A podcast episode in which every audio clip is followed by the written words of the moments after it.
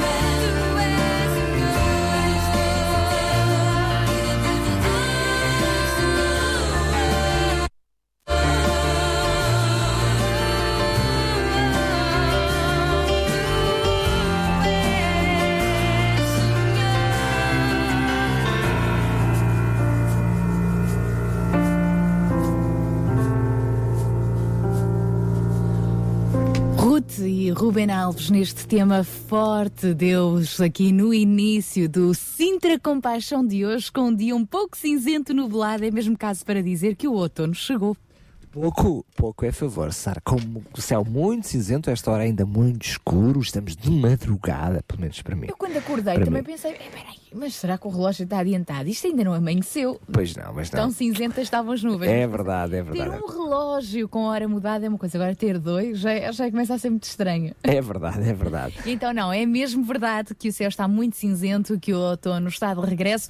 Não é que esteja frio, neste momento estão 20 graus no Estoril, mas, como nós não vamos para a praia, não É, muito. é verdade, mas eh, a, a chuva é essa assim, está fresquinha, fresquinha. Cuidado. Portanto, se vai sair agora de casa, eh, é melhor preparar-se. Não precisa trazer muito agasalho, mas pelo menos preparo para a chuva. E o vento também, pelo menos aqui na, na região de Sintra, está muito forte, o que quer dizer que também não convida a chapéus de chuva, o que é muito complicado. Muita chuva e muito vento. Enfim, vamos, nós já conseguimos chegar aqui em vida, em vida, para mais um Sintra Compaixão e vai ser mais uma sexta-feira em grande. É verdade, a boa notícia é que para a tarde já se espera que as nuvens de cinzentas fiquem com um degradê mais branquinho, ou seja, espera-se que o céu fique menos nublado, Ah, ainda que com alguns aguaceiros e vento moderado, 22 graus máxima esperada para Lisboa e, e Porto, 23 para Faros e o fim de semana tudo indica que também vai ser assim com o céu um pouco nublado, com alguns aguaceiros, domingo de eleições cinzento, olha, eu prefiro olhar e dizer que é uma chuva de bênçãos. É, Deus queira que sim, Deus queira que sim.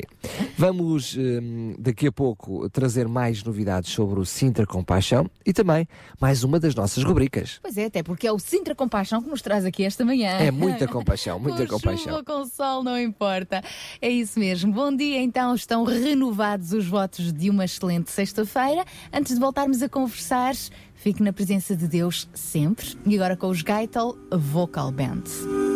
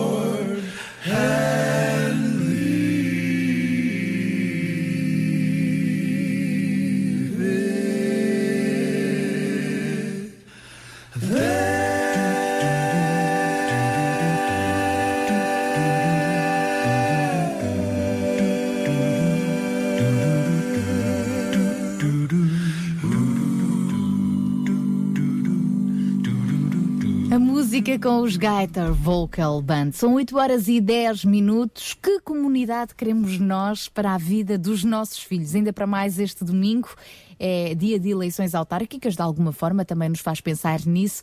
Que comunidade queremos nós para a vida dos nossos filhos? Este é o tempo, eh, este é o, o tema que nos vai acompanhar ao longo da emissão de hoje do Sintra Compaixão. Mas para já, Para já vamos a mais uma das nossas grandes rubricas. Vamos receber o Ruben Barradas com o espaço Mil Palavras. Vamos lá ver. Nunca contei as palavras que ele vai dizer, mas talvez sejam umas mil, talvez sejam menos.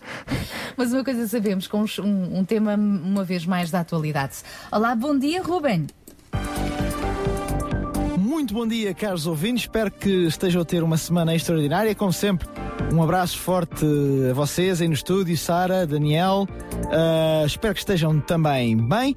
Esta semana ficou marcada, e eu vou voltar a falar, já há muito tempo não falava de futebol, mas esta semana ficou marcada por polémicas intermináveis no contexto futebolístico. É, é capas com trocadilhos eh, entre Jesus e polícia, autoridade e agressões e bom, foi um fim de semana e uma semana bem quentinhos. Aproveito esta aproveito esta esta base que este fim de semana quentinho nos deu para colocar algumas questões para o nosso dia a dia. As, as imagens eh, são universais, eu acho que poucos portugueses não as terão visto, as declarações também muitos de nós já ouvimos. A minha pergunta eh, baseia-se num, num simples facto.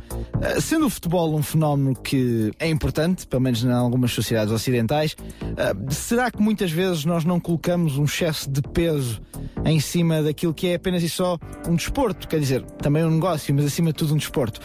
Será que infelizmente nós não continuamos a ter uma bitola demasiado alta para algumas coisas que se calhar interessam menos e em algumas outras onde deveríamos ter de facto um caráter de exigência, acabamos por infelizmente muitas vezes deixar, eh, deixar de lado das nossas preocupações.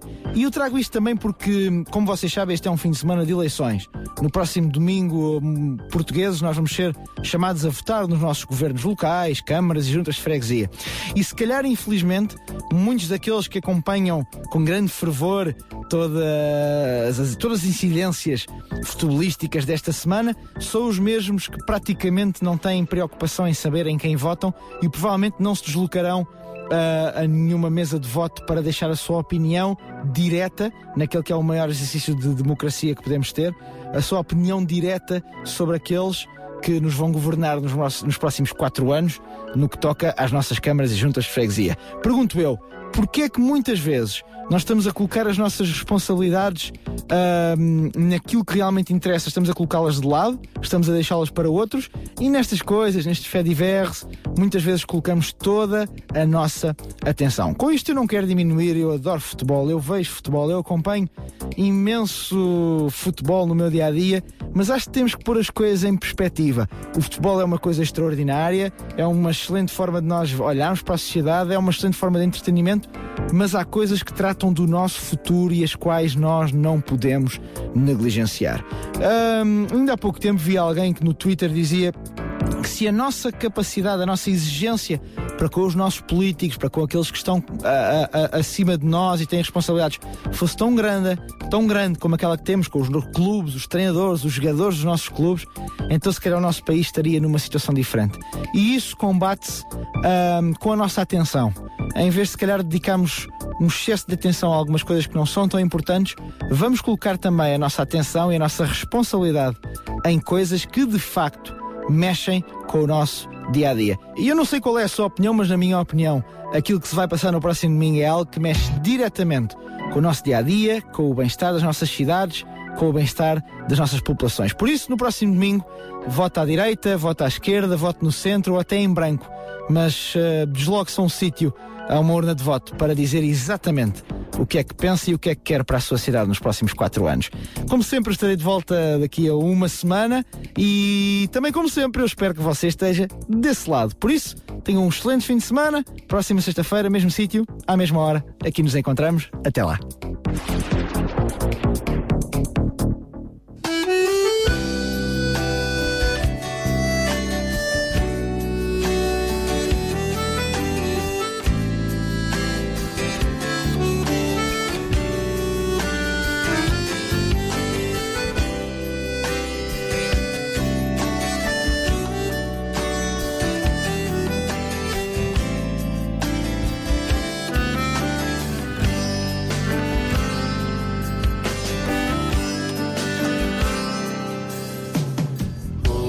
coração olha para ti.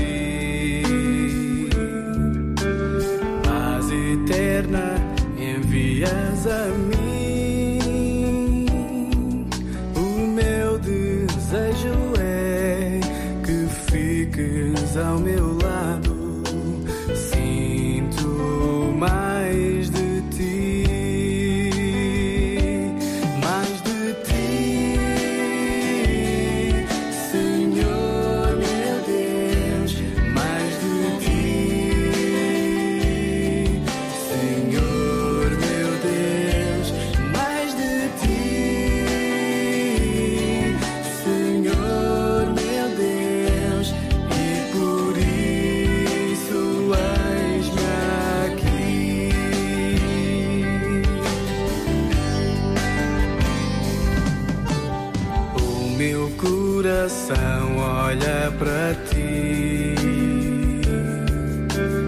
Paz eterna envias a mim.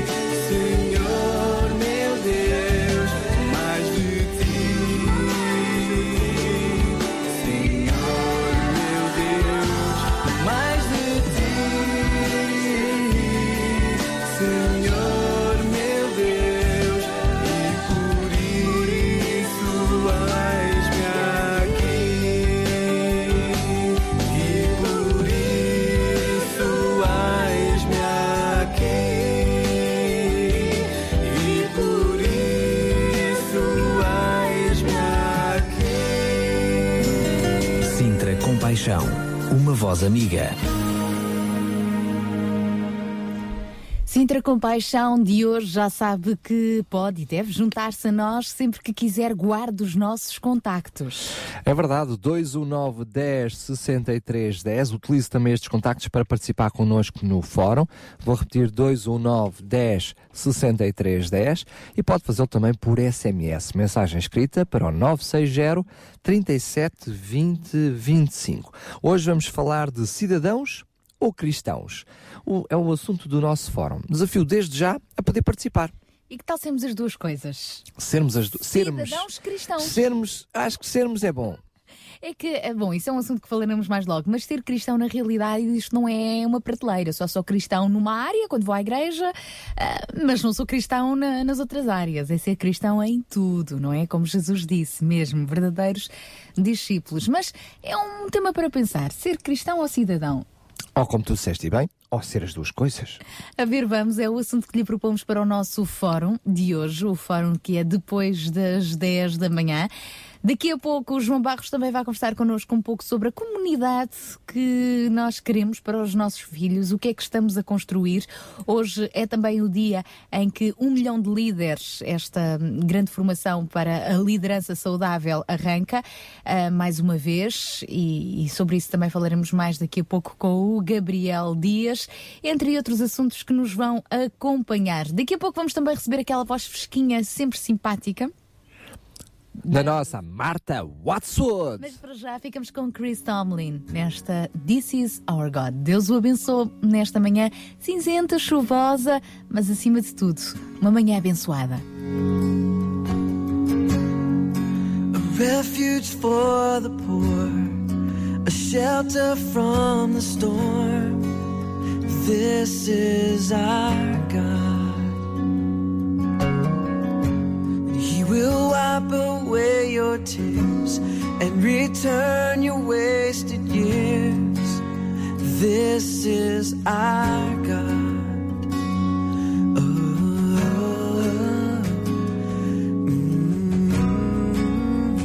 this is our God. Oh, mm, this is our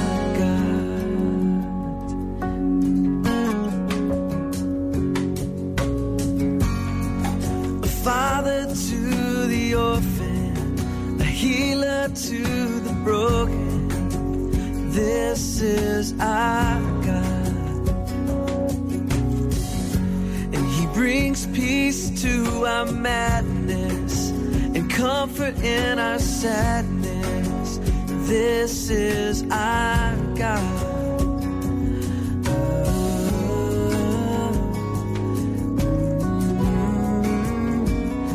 This is our God.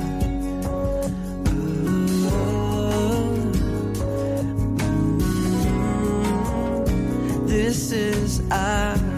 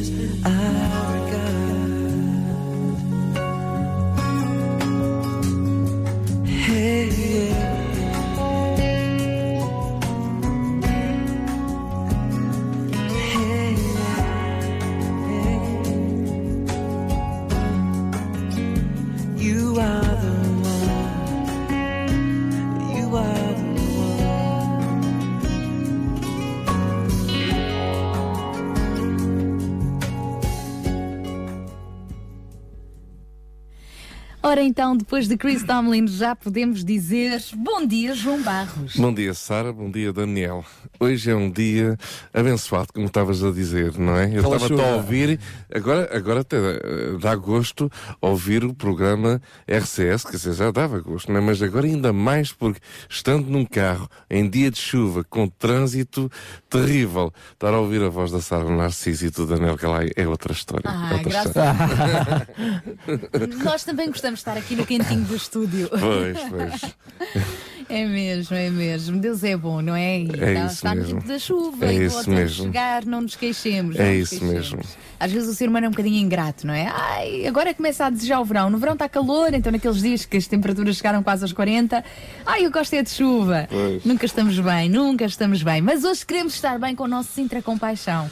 João, o que é que nos trazes? Assim, Sim. Só o sumário, assim, do- da emissão de hoje. Sim, eh, hoje eh, há dois, eh, vamos lá dizer, um tema essencial que é realmente o, o- o da visão que nós, eh, nós temos para as nossas comunidades eh, locais e, e para mais este fim de semana é um, é um fim de semana de eleições. É importante nós percebermos o que queremos para, para as nossas comunidades locais. É que acabamos por eh, usar muitas vezes muitas palavras que eh, para, para muita gente eh, são claras, muitas pessoas, para muitas pessoas são claras, mas que acabam por ser eh, aquela nossa forma de falar e que nem sempre eh, é tão claro para toda a gente.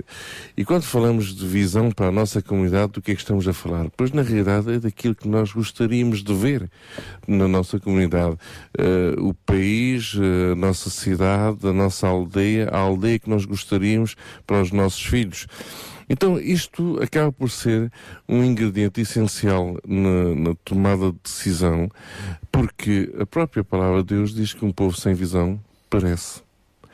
Isto é, não é por falta de dinheiro, não é por falta de economia, não é por falta de, eh, de boas ideias, não é por falta de estratégias. objetivos, sem saber É para por, falta, é por falta de visão. Os objetivos decorrem de uma visão que nós temos, não é?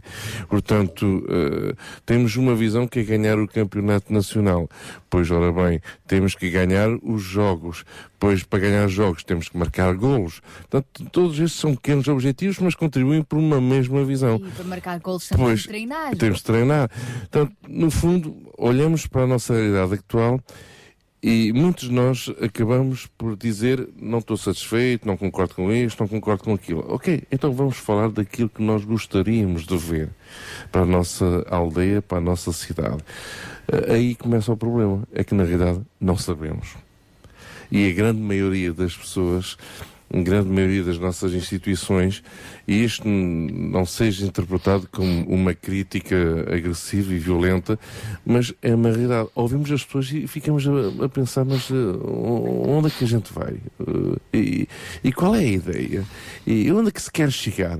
E percebemos que não se sabe onde é que se quer chegar, não se sabe onde é que se quer ir e que cada um pensa com a sua, a sua cabecinha e ao fim e ao cabo não vamos a lado nenhum. Eh, hoje, hoje estou inspirada, já repararam, não é? Bem, não. Mas é uma realidade, isto acabamos por eh, bater numa mesma tecla. E quando a palavra de Deus, a Bíblia, nos revela, eh, e isto é fonte de inspiração para nós, nos revela que um povo sem visão perece, um povo sem revelação, pois acaba por se autodestruir. Um povo sem conhecimento, isso em função das versões, eh, eh, acabamos por ter eh, perspectivas também diferentes, mas isto leva-nos a, a perceber que é mais sério do que a gente imaginava. Então, de que história estamos nós a falar? Que visão é essa? Eh, o que é que nós temos que ver? Quem tem a obrigação de ver? Quem deve ver? Eh, e como explicar? Porque às vezes nós vemos uma determinada eh, coisa que mais ninguém vê. Nunca, nunca, nunca repararam, nunca tiveram esta experiência de que estão a ver algo e uma pessoa está ao seu lado, eh, teria de ver normalmente a mesma coisa, mas não está. Mas não está. Então, há necessidade até de explicar essa visão. Há necessidade de desenhar essa visão, pintar essa visão cantar essa visão. Isto é literalmente assim. eh, eh, acaba por ser. Num dia, num dia com tanta chuva, estás a fazer perguntas muito difíceis para o outro lado. alguém vai cantar essa visão ou vamos simplesmente conversar? Eu, não és tu que ias cantar.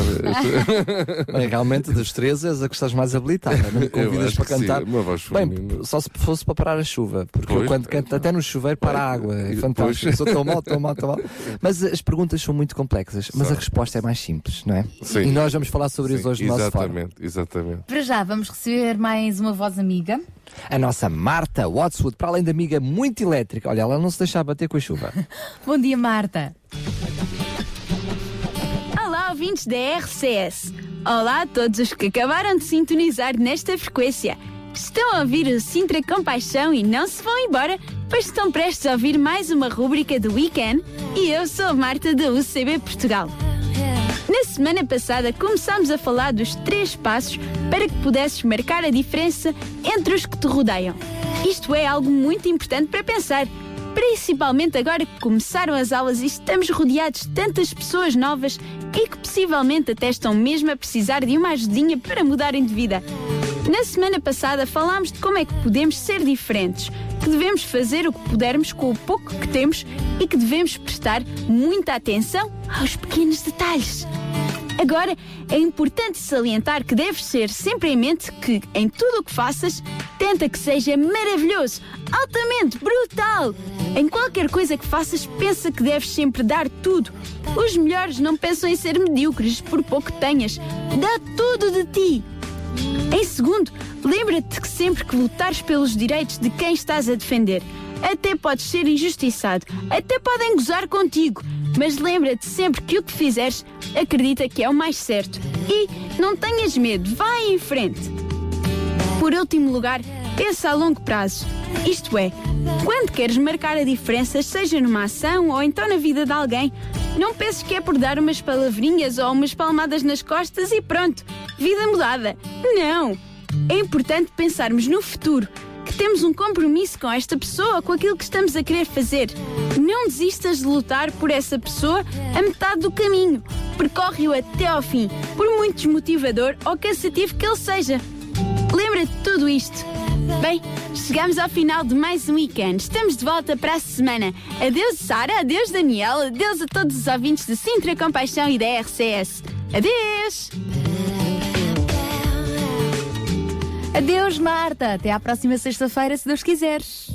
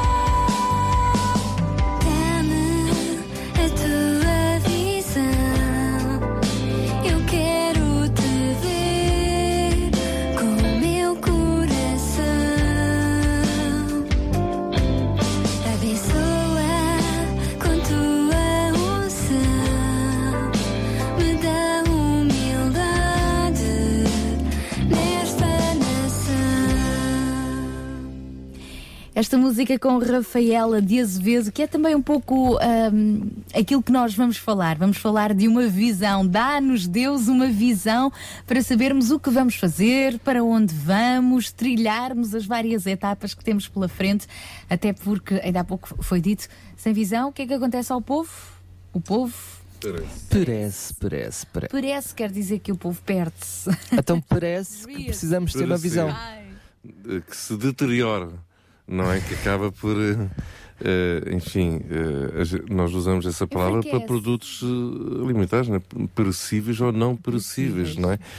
Eh, portanto, eh, sim, eh, essa palavra Sem é visão, um bocado forte. O povo fica fora de prazo. Pois, perde, perde validade. Deus nos ajude. Como... Mas olha, não é parece, mas me parece, então que precisamos de uma visão. Pois, parece-nos a todos que é necessário uma visão É, e- para não perecer. E precisamos de repensar que comunidade queremos nós para a vida dos nossos filhos. Claro, quando pensamos em visão, pensamos no quê? No futuro. Eh, pensamos nos anos que temos aqui pela frente. Eh, e não os próximos, já os dois, três próximos anos. Pensamos nos 10, 20, 30 anos que temos pela frente. Eh, e quando pensamos no futuro, pois ora bem, pensamos nos nossos filhos. Eh, ao pensar no- nos nossos filhos, eh, enfim, eh, as circunstâncias que nós vivemos, os momentos que nós vivemos são, são tão delicados, tão conturbados, tão eh, inseguros, instáveis, que isto leva-nos a, uma, a uma vida imediatista. Isto é, eu sei lá o que é que vai ser o dia da manhã, quanto mais estar a pensar do que é que vai ser daqui a 10 ou 20 anos. Isto, isto é uma realidade, não é? Uh, tomara eu ficar com o meu emprego este ano, tomara eu não ter problemas de saúde. Enfim, é normal, é natural as pessoas uh, terem de pensar desta forma, sobretudo nesta altura em que todos os tostões são bem contadinhos, uh, enfim, em que nos sobram dias em vez de dinheiro no fim do mês. Enfim, uh, sem dúvida nenhuma que isto retrai-nos e obscurece a nossa visão. Mas isto é literalmente assim, quer dizer, não queremos ver lá muito mais à frente, porque senão até apanhamos um susto.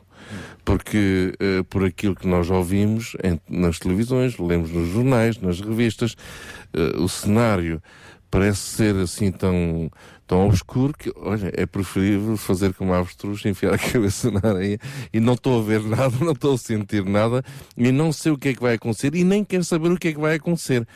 Ok, portanto, é natural que todos nós eh, vivamos estas realidades e, e que, enfim, quando se fala de visão, pois, ora bem, eh, não queremos estar a ver muito.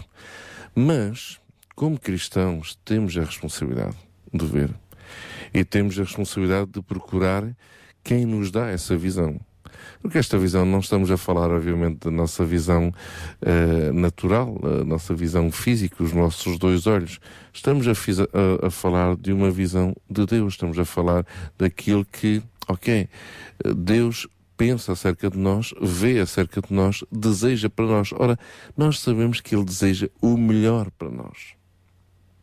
E quando sabemos que Ele deseja o melhor para nós e que olhamos à nossa volta, pensamos como é que Ele pode desejar o melhor para nós quando estamos a viver tudo aquilo que estamos a viver?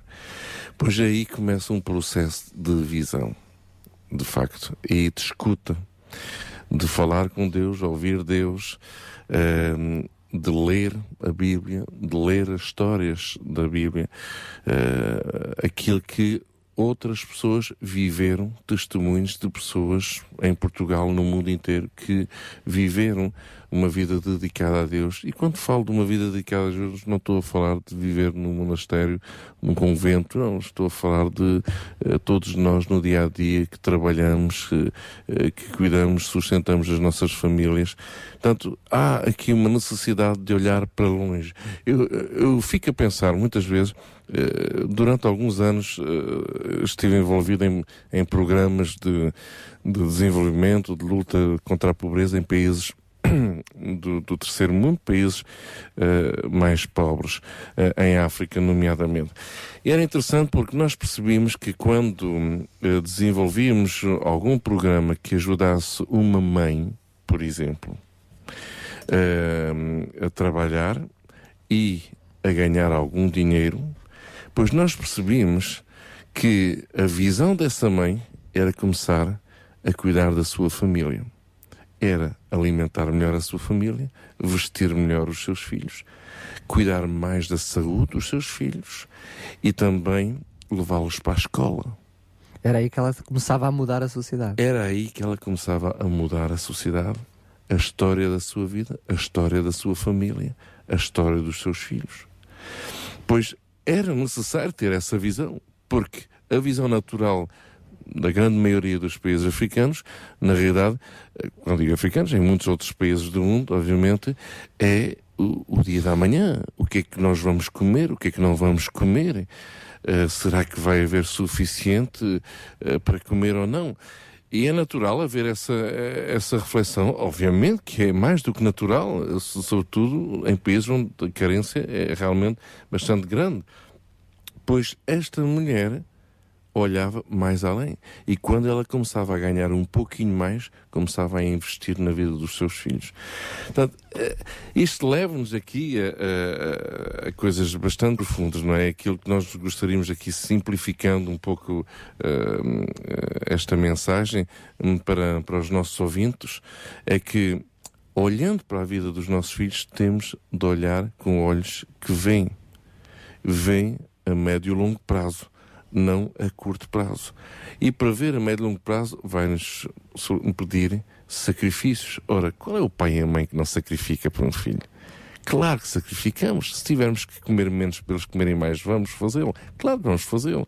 Se tivermos que abdicar de férias para pagar um curso aos nossos filhos, vamos fazê-lo. Claro que vamos fazê-lo. Só pessoas com visão que fazem isso, eh, que não olham para o seu próprio umbigo, a sua própria satisfação, a sua, o seu próprio prazer instantâneo, eh, requer essa visão para, para os nossos filhos. Portanto, associando aqui estas duas dimensões, não é? O facto de termos necessidade de ter visão para, para a vida dos nossos filhos e para a nossa comunidade, pois obviamente que isto tudo pesa na balança quando somos chamados à, à mesa de votos. Uh, pensamos, sobretudo, naqueles que, têm visão. Agora, isto leva-nos aqui a uma grande, grande conversa. Que visão têm os nossos políticos? Isto poderia assustar depois algumas pessoas, não é? Se, se perceberem que às tantas nem visão têm, não têm nenhuma visão. Uh, pois olha, obviamente isso fica ao critério de cada ouvinte uh, analisar estas, uh, estas realidades. Portanto, é essencial nós assumimos este papel ativo, primeiro com Deus, não é? Acabamos por ter que desenvolver esta relação com, com Deus, percebemos, ok, Deus, o que é que tu esperas de mim? O que é que tu queres para a minha vida? O que é que tu queres para a vida da minha família, dos meus filhos? O que é que tu queres para a comunidade onde eu vivo?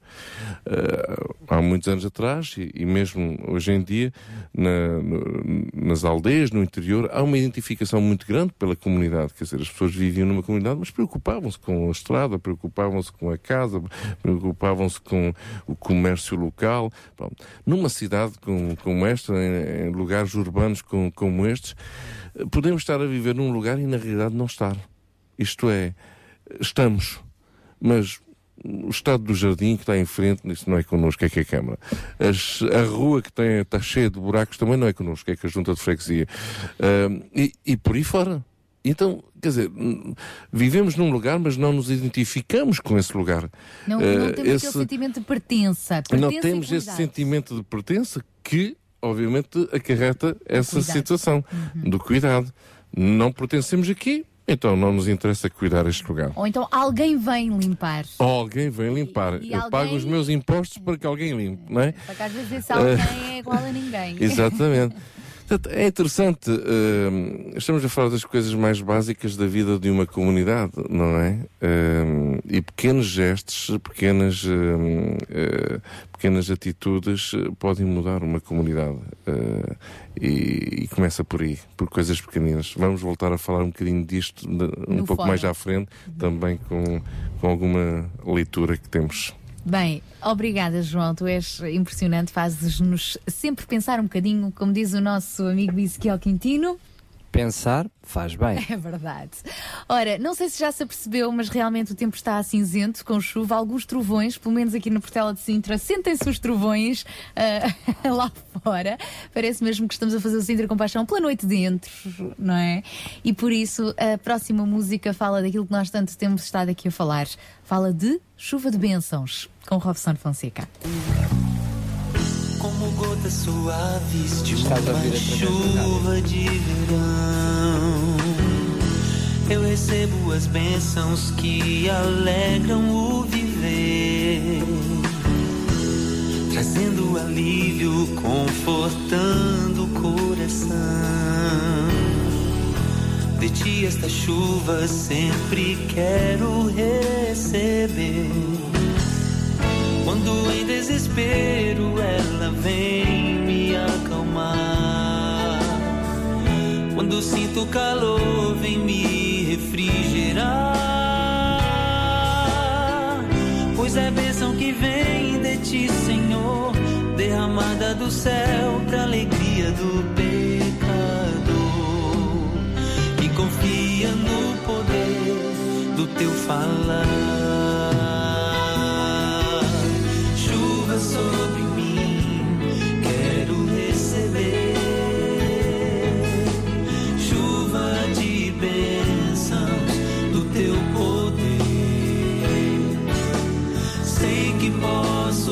Receber. Tua palavra me diz que o teu amor jamais se afasta de mim.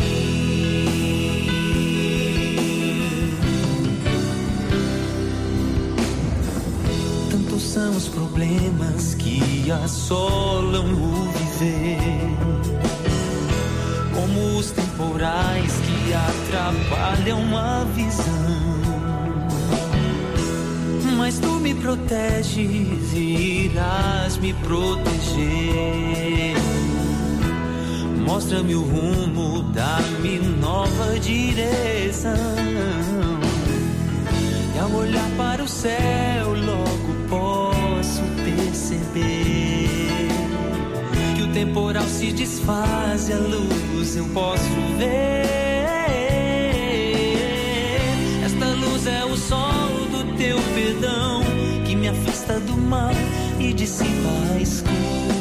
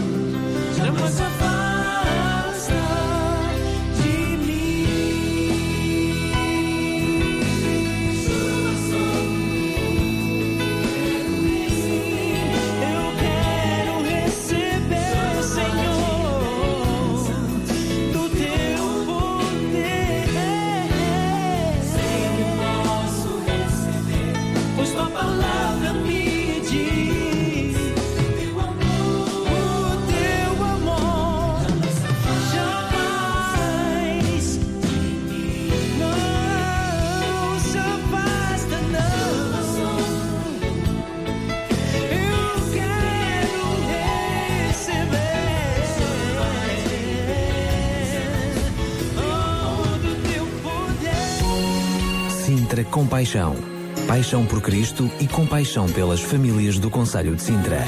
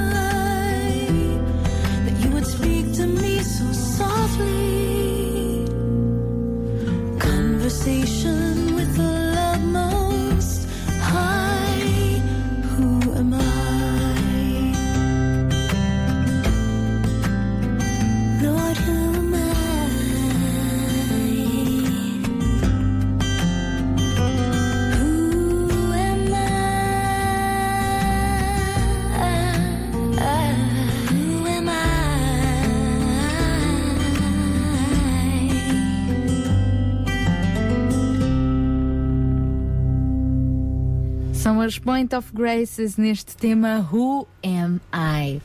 Entretanto, temos aqui uma mensagem que nos chegou através do nosso Facebook e os nossos ouvintes sempre quiserem podem e devem contactar-nos através dos nossos números. 219 10 63 10, 219 10 63 10 e por SMS, ou seja, por mensagem escrita, 960 37 20 25. Pelo facebook.com rádio RCS também e aqui pelo Facebook nós somos contactados pelo João Souza, um, um ouvinte.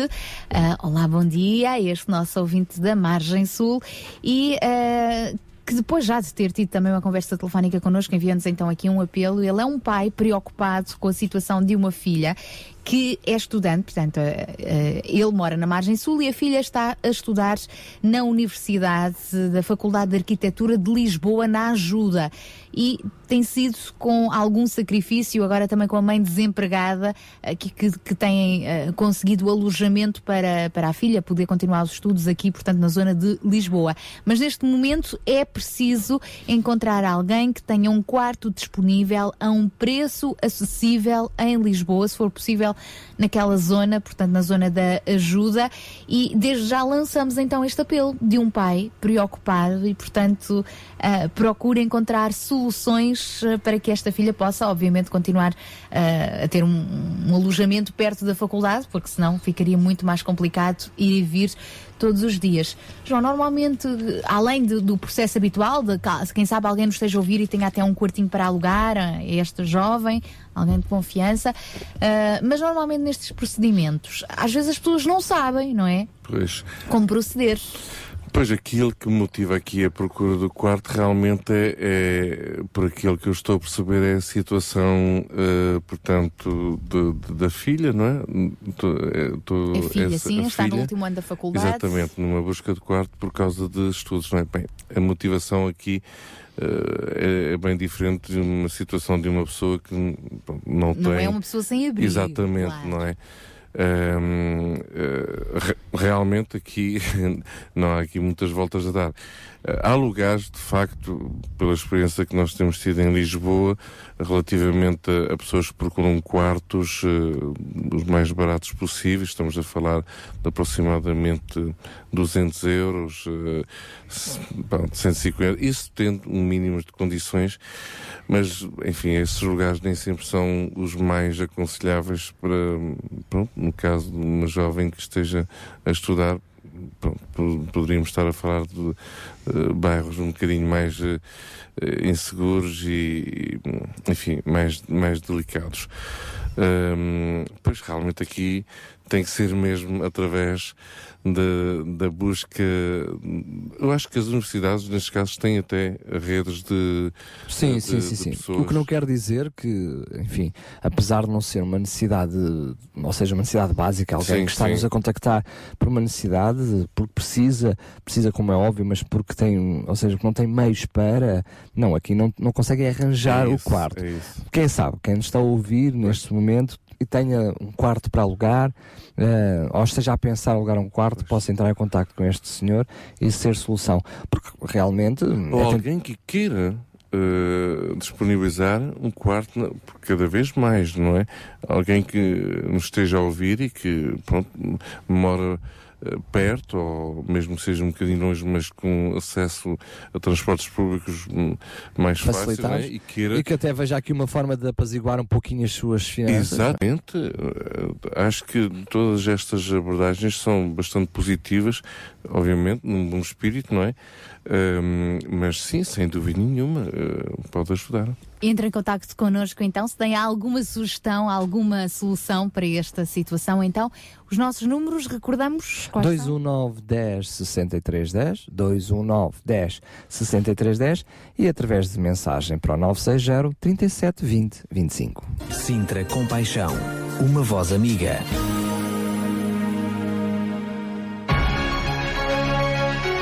A 29 de setembro realizam-se as eleições autárquicas. Para exercer o direito de voto, verifique se a sua situação no recenseamento eleitoral sofreu alterações com a nova organização administrativa das freguesias. Para saber qual o seu número de eleitor e a freguesia onde vota, envie uma mensagem escrita para o 3838 com RE, espaço, número de identificação civil, espaço, data de nascimento, ano, mês, dia. Aceda ao portal do recenseamento eleitoral ou ligue 808 206 206. Saiba onde votar. Informe-se já. Uma informação do Ministério da Administração Interna.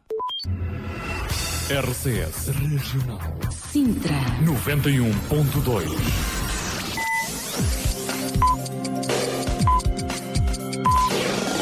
São 9 horas. Bom dia. Sabia que em Sintra, cerca de 10 mil alunos do primeiro ciclo e pré-escolar são carenciados e que duas famílias por dia vêm as suas casas penhoradas? Todos os dias há alguém a precisar de ajuda e você pode ser a solução. Sintra Compaixão, o programa da RCS que abre portas à solidariedade. Sexta-feira, das 8 às 11 da manhã. Sintra Compaixão, Contamos contamos consigo. consigo.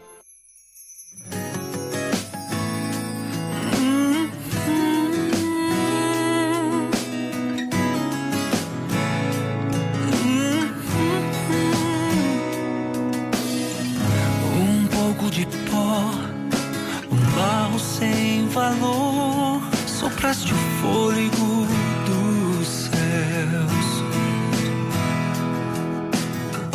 Uma alma se fez, o coração, as mãos, a voz, para cantar tuas maravilhas.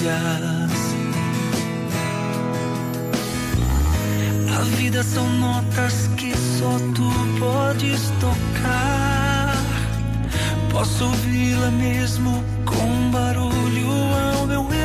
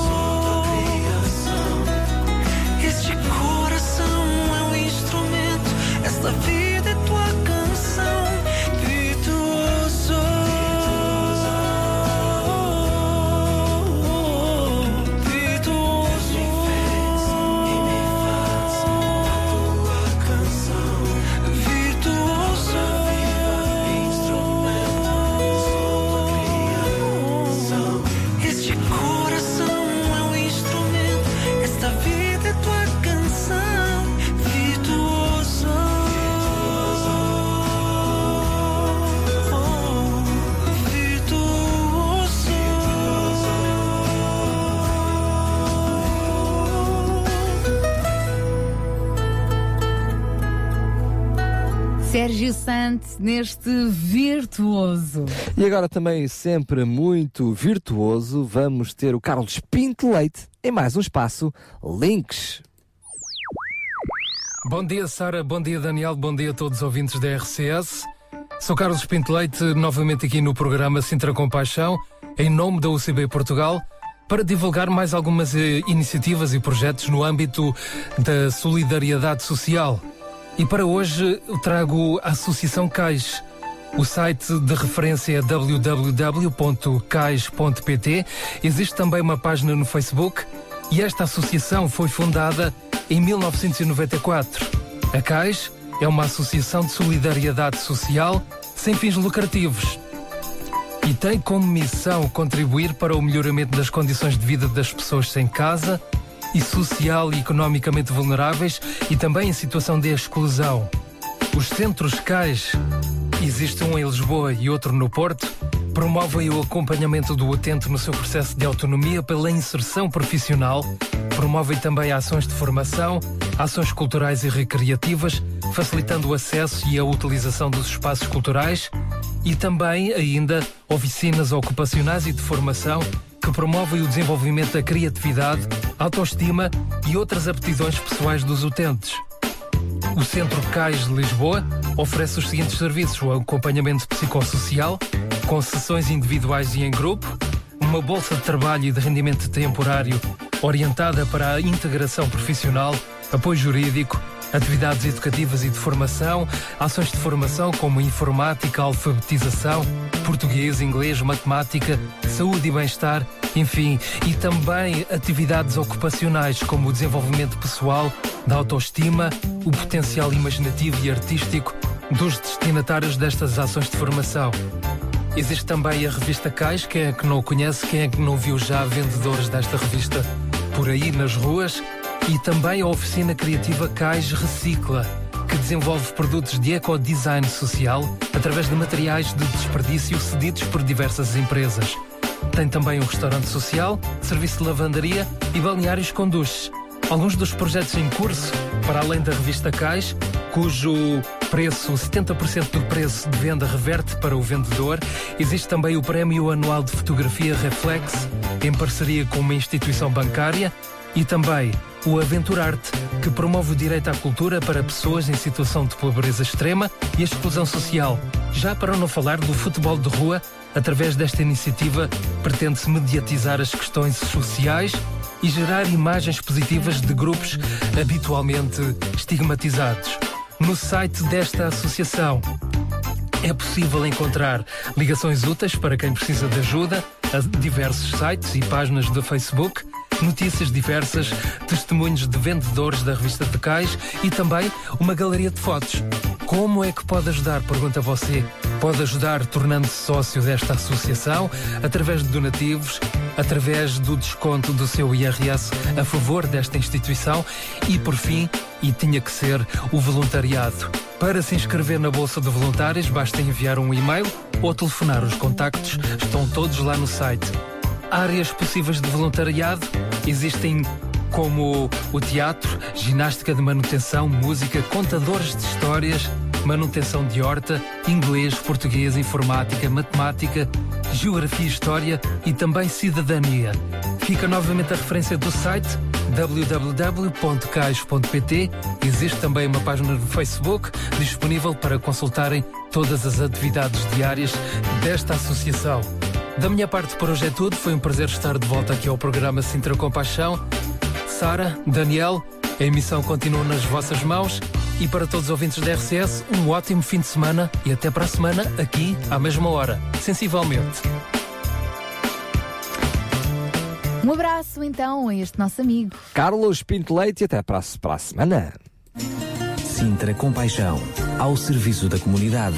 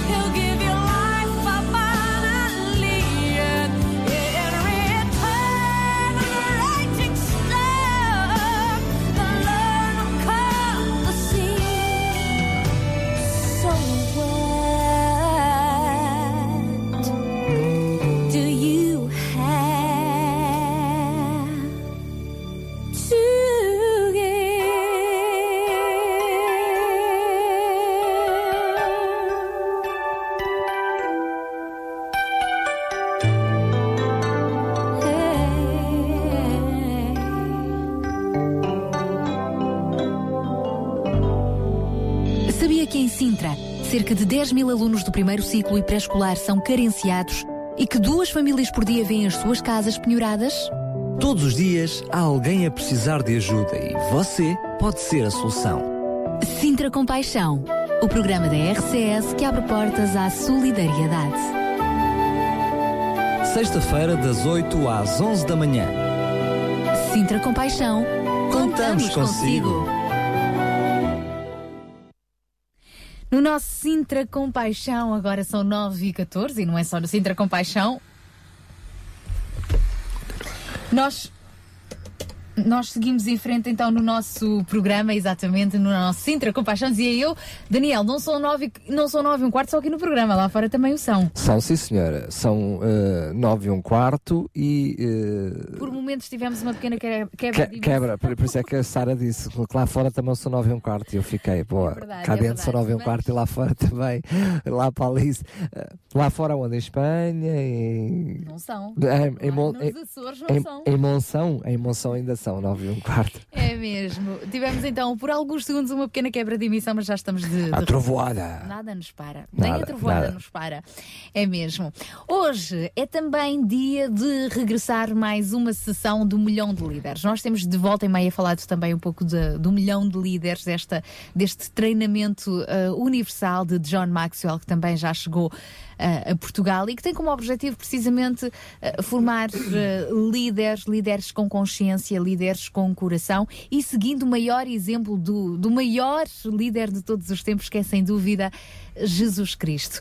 O UML, o Milhão de Líderes, tem sido também parceiro aqui do nosso Sintra Compaixão, porque quando pensamos num- na nas nossas comunidades, quando pensamos aqui no nosso povo, temos obviamente também de, de desejar ter uma liderança ahm, cheia de compaixão, não é, João? Exatamente.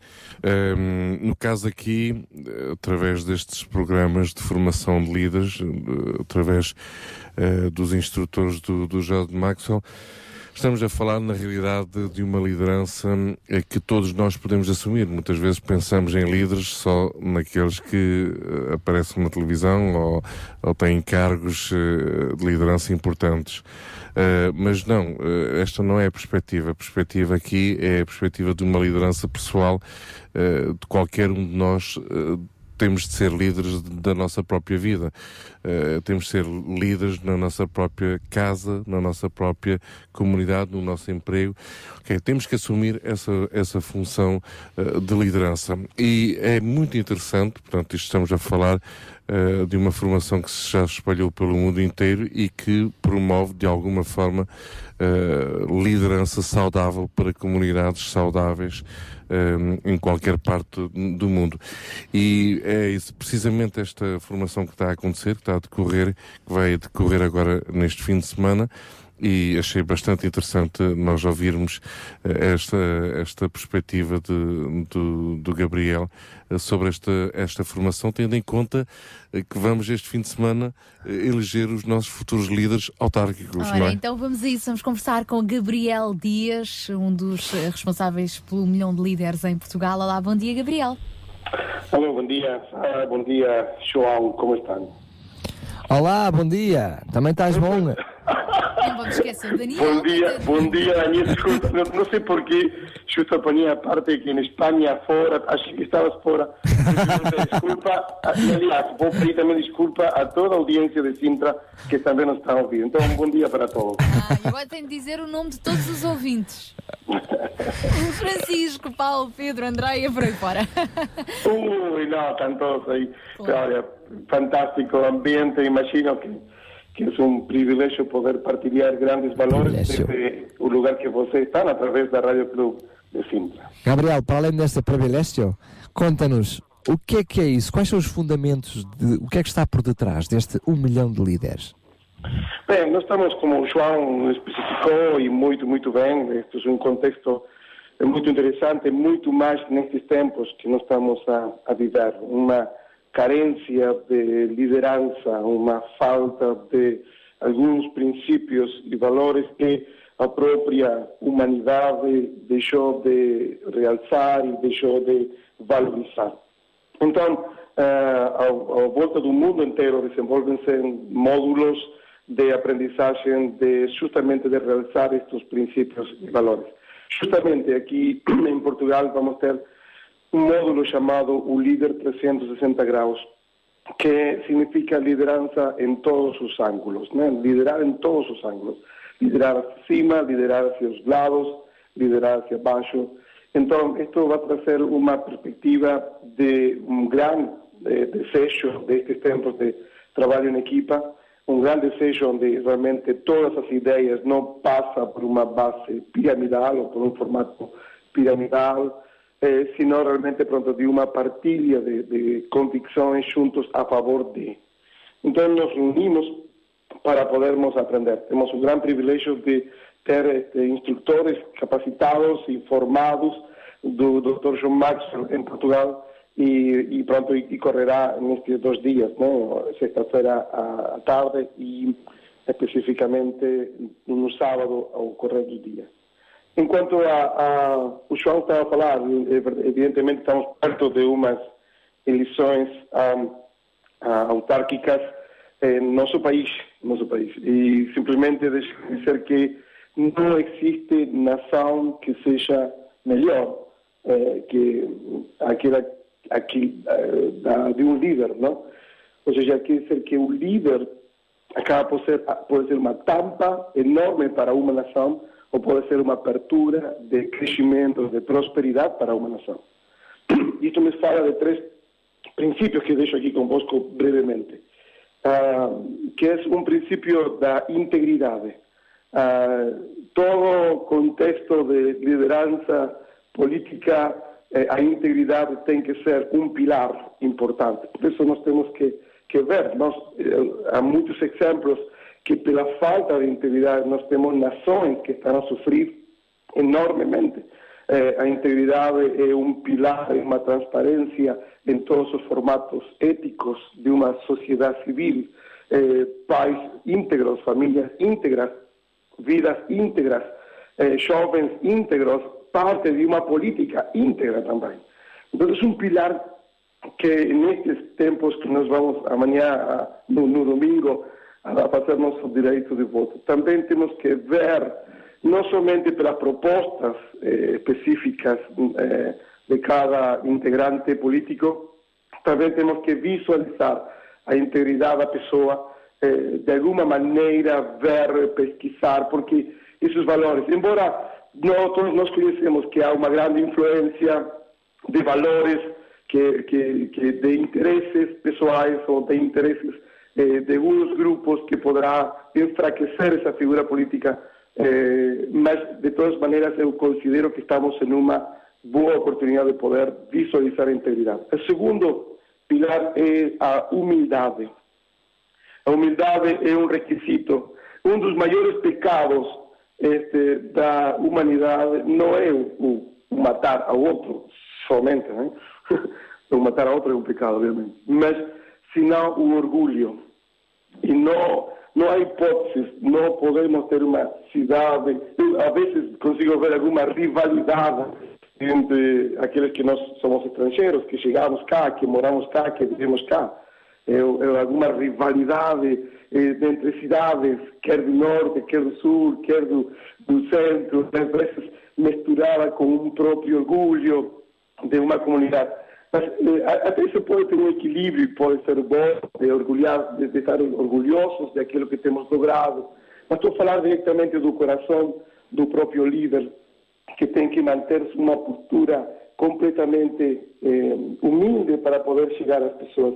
Este é um, um princípio importante, a humildade dos nossos líderes. E em terceiro lugar, e concluindo, porque isto pode ir muito longo, estamos falando da generosidade também do líder. Eh, líderes generosos, líderes que não somente possam verse a si próprios, sino que possam visualizar outros, eh, valores e dar. Acho que os líderes com compaixão é aquilo que nós necessitamos, líderes que possam amar é aquilo que nós necessitamos, líderes que possam dar tudo é, é aquilo que nós necessitamos. Né? Esses três pilares, integridade, humildade e generosos, é o nosso alvo, o nosso desejo e também o meu desejo para o Conselho de Sintra, já que moro aqui em Sintra. Muito obrigada, então, Gabriel, por neste espaço ter estado aqui também a, a partilhar um pouco mais connosco sobre estas características tão importantes e sobre as quais devemos também pensar, sobretudo nesta altura em que vamos eleger os nossos governantes, sem dúvida nenhuma. E mais logo, uma boa sessão do milhão de líderes. Sí, sí, esperamos un buen grupo de, de líderes que van a estar, como todos sus semestres, esto de seis en seis meses, formándose y preparándose. Esto es una, cuando tú dejas de formar, cuando tú dejas de leer, tú dejas de crecer. Y si tú no creces, quien está a volta de ti también no crecen contigo. O sea, eh, un líder realmente conseguirá tener seguidores cuando un líder procura buscar constantemente aprender, porque estamos en un contexto de aprendizaje.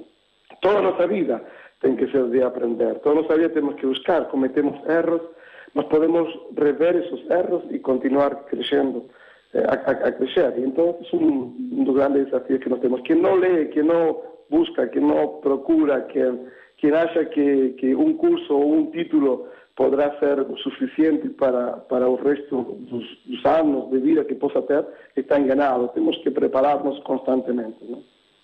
Muito bem, um grande abraço ao Gabriel e que, quem sabe, das próximas vezes que ouvir o Gabriel falar sobre este assunto, em vez de ele dizer somos um milhão de líderes, ele já esteja nos dois milhões. Hein, Gabriel? Era bom. Olha, para, para dizer-te assim, eh, o projeto Milhão de, de Líderes, eh, isto já vem do ano 2006, portanto já se ultrapassou 5 milhões de líderes. Não, não, eh, ficou simplesmente um nome, mas a nível mundial, em, em vários países do mundo, no próprio Iraque, Afeganistão, em Síria, eh, há um grupo preciosos de líderes tentando formarse em Ruanda, en, en varios lugares han sido muy beneficiados con estos cursos y entonces eh, ya se ultrapasó eso, ficó como una, eh, meta que, que nunca se pensó que se podría alcanzar. Por tanto, Daniel, estamos nos 5 milhões. Muito bem, amém. Faz-me lembrar o Sintra Compaixão 2020, que no ano 2021 não sei o que é que vamos fazer com o nome. Vai ficar assim, Sinta Compaixão 2020, vai ficar... sim, sim, não, não, temos que tirar Sinta Compaixão século 22, uma coisa assim. Então, Gabriel, muito obrigada porque estiveste aqui a falar-nos sobre os 5 milhões de líderes. Até breve, se Deus quiser. Um abraço grande a todos, obrigado. Por... Um grande abraço, Gabriel. Obrigada.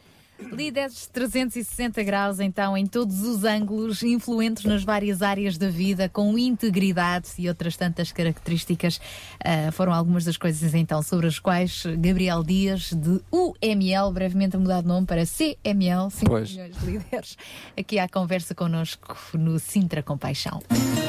Sintra Compaixão, uma voz amiga. Daqui a pouco é já a seguir avançamos com as mulheres de esperança. Para já ficamos com Eber Marques.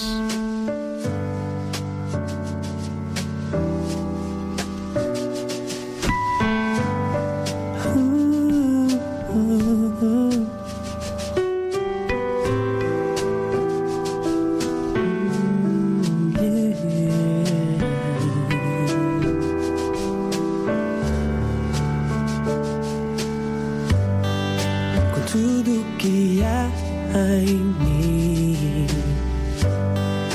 Eu te louvarei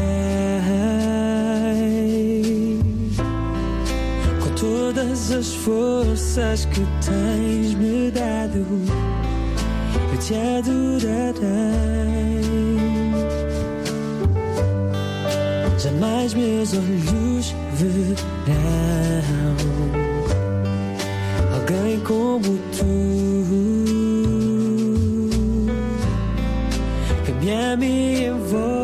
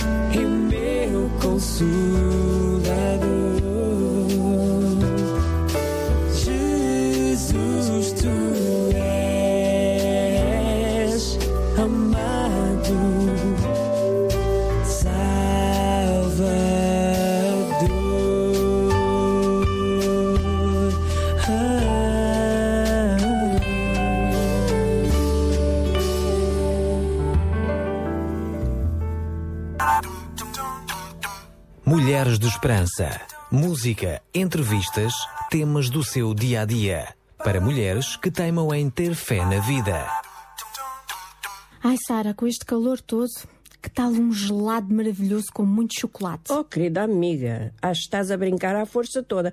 Então tu não te lembras que eu não gosto de chocolate? Ai, esqueci-me. Ainda se fosse um gelado de morango, frutos vermelhos, nada. Ai, chega, Sara, que eu gosto de tudo.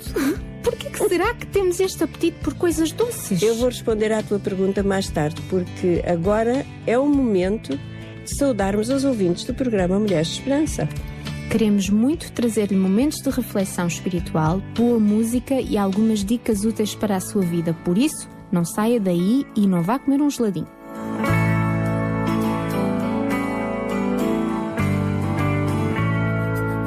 A tua alegria enche a minha vida por tudo que tens para mim. Pois eu espero em ti em cada momento. Nada vou decidir sem ti.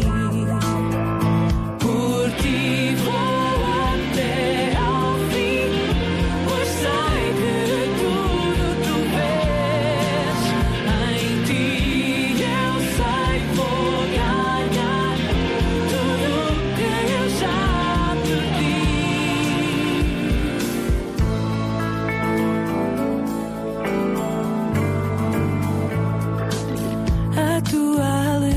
enche a minha vida por tudo que tens para mim.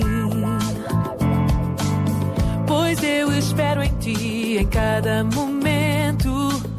Nada vou decidir sem ti. Na tua paz eu descanso. Sei que não vais falhar. Por mais que tudo diga que não sou capaz,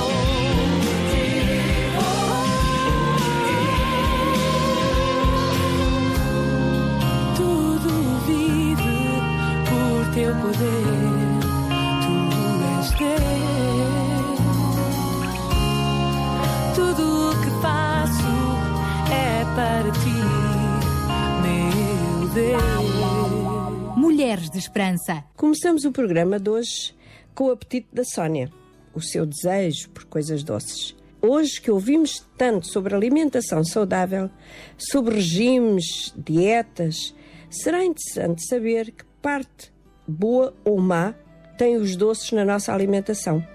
Eu falei com uma nutricionista, minha amiga, que me proporcionou alguns esclarecimentos sobre o assunto.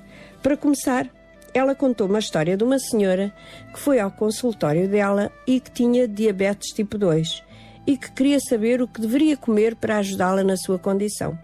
Já sei qual foi a primeira pergunta que lhe fez. Sabes como? Porque também já consultei uma e sei que a primeira pergunta que se faz é o que come normalmente no seu dia a dia? Tal e qual. A senhora em questão então respondeu: De manhã como um pãozinho com doce, ao almoço uma sandes com queijo, fiambre ou um panado. Às vezes saio do trabalho e, como já não vou a tempo de fazer jantar, entro numa pastelaria ou snack bar e compro uns pastéis, umas pizzas, etc. Ui. Quando tenho tempo, cozinho normalmente carne com arroz ou batatas, bebo sumos, nem sempre gaseificados e como pouca fruta. Não gosto muito de fruta, nem de vegetais e também estão muito caros. Ui, já vi esse filme e faço ideia a resposta da tua amiga nutricionista. Ela explicou à tal senhora que estava a ingerir carboidratos em demasia, que são alimentos que dão uma sensação de energia, são assim como uma droga que se toma e dá uma sensação repentina de bem-estar, só que não dura muito. Ao fim de uma hora, a senhora já estava com fome outra vez e tinha que ter sempre snacks para ir comendo, como bolachas, bolachinhas. Bolos, pois os docinhos são a nossa perdição. O desejo do doce é algo muito antigo, ou seja, os nossos antepassados procuravam satisfazer este desejo comendo mel e fruta, porque não havia tantas escolhas como temos hoje.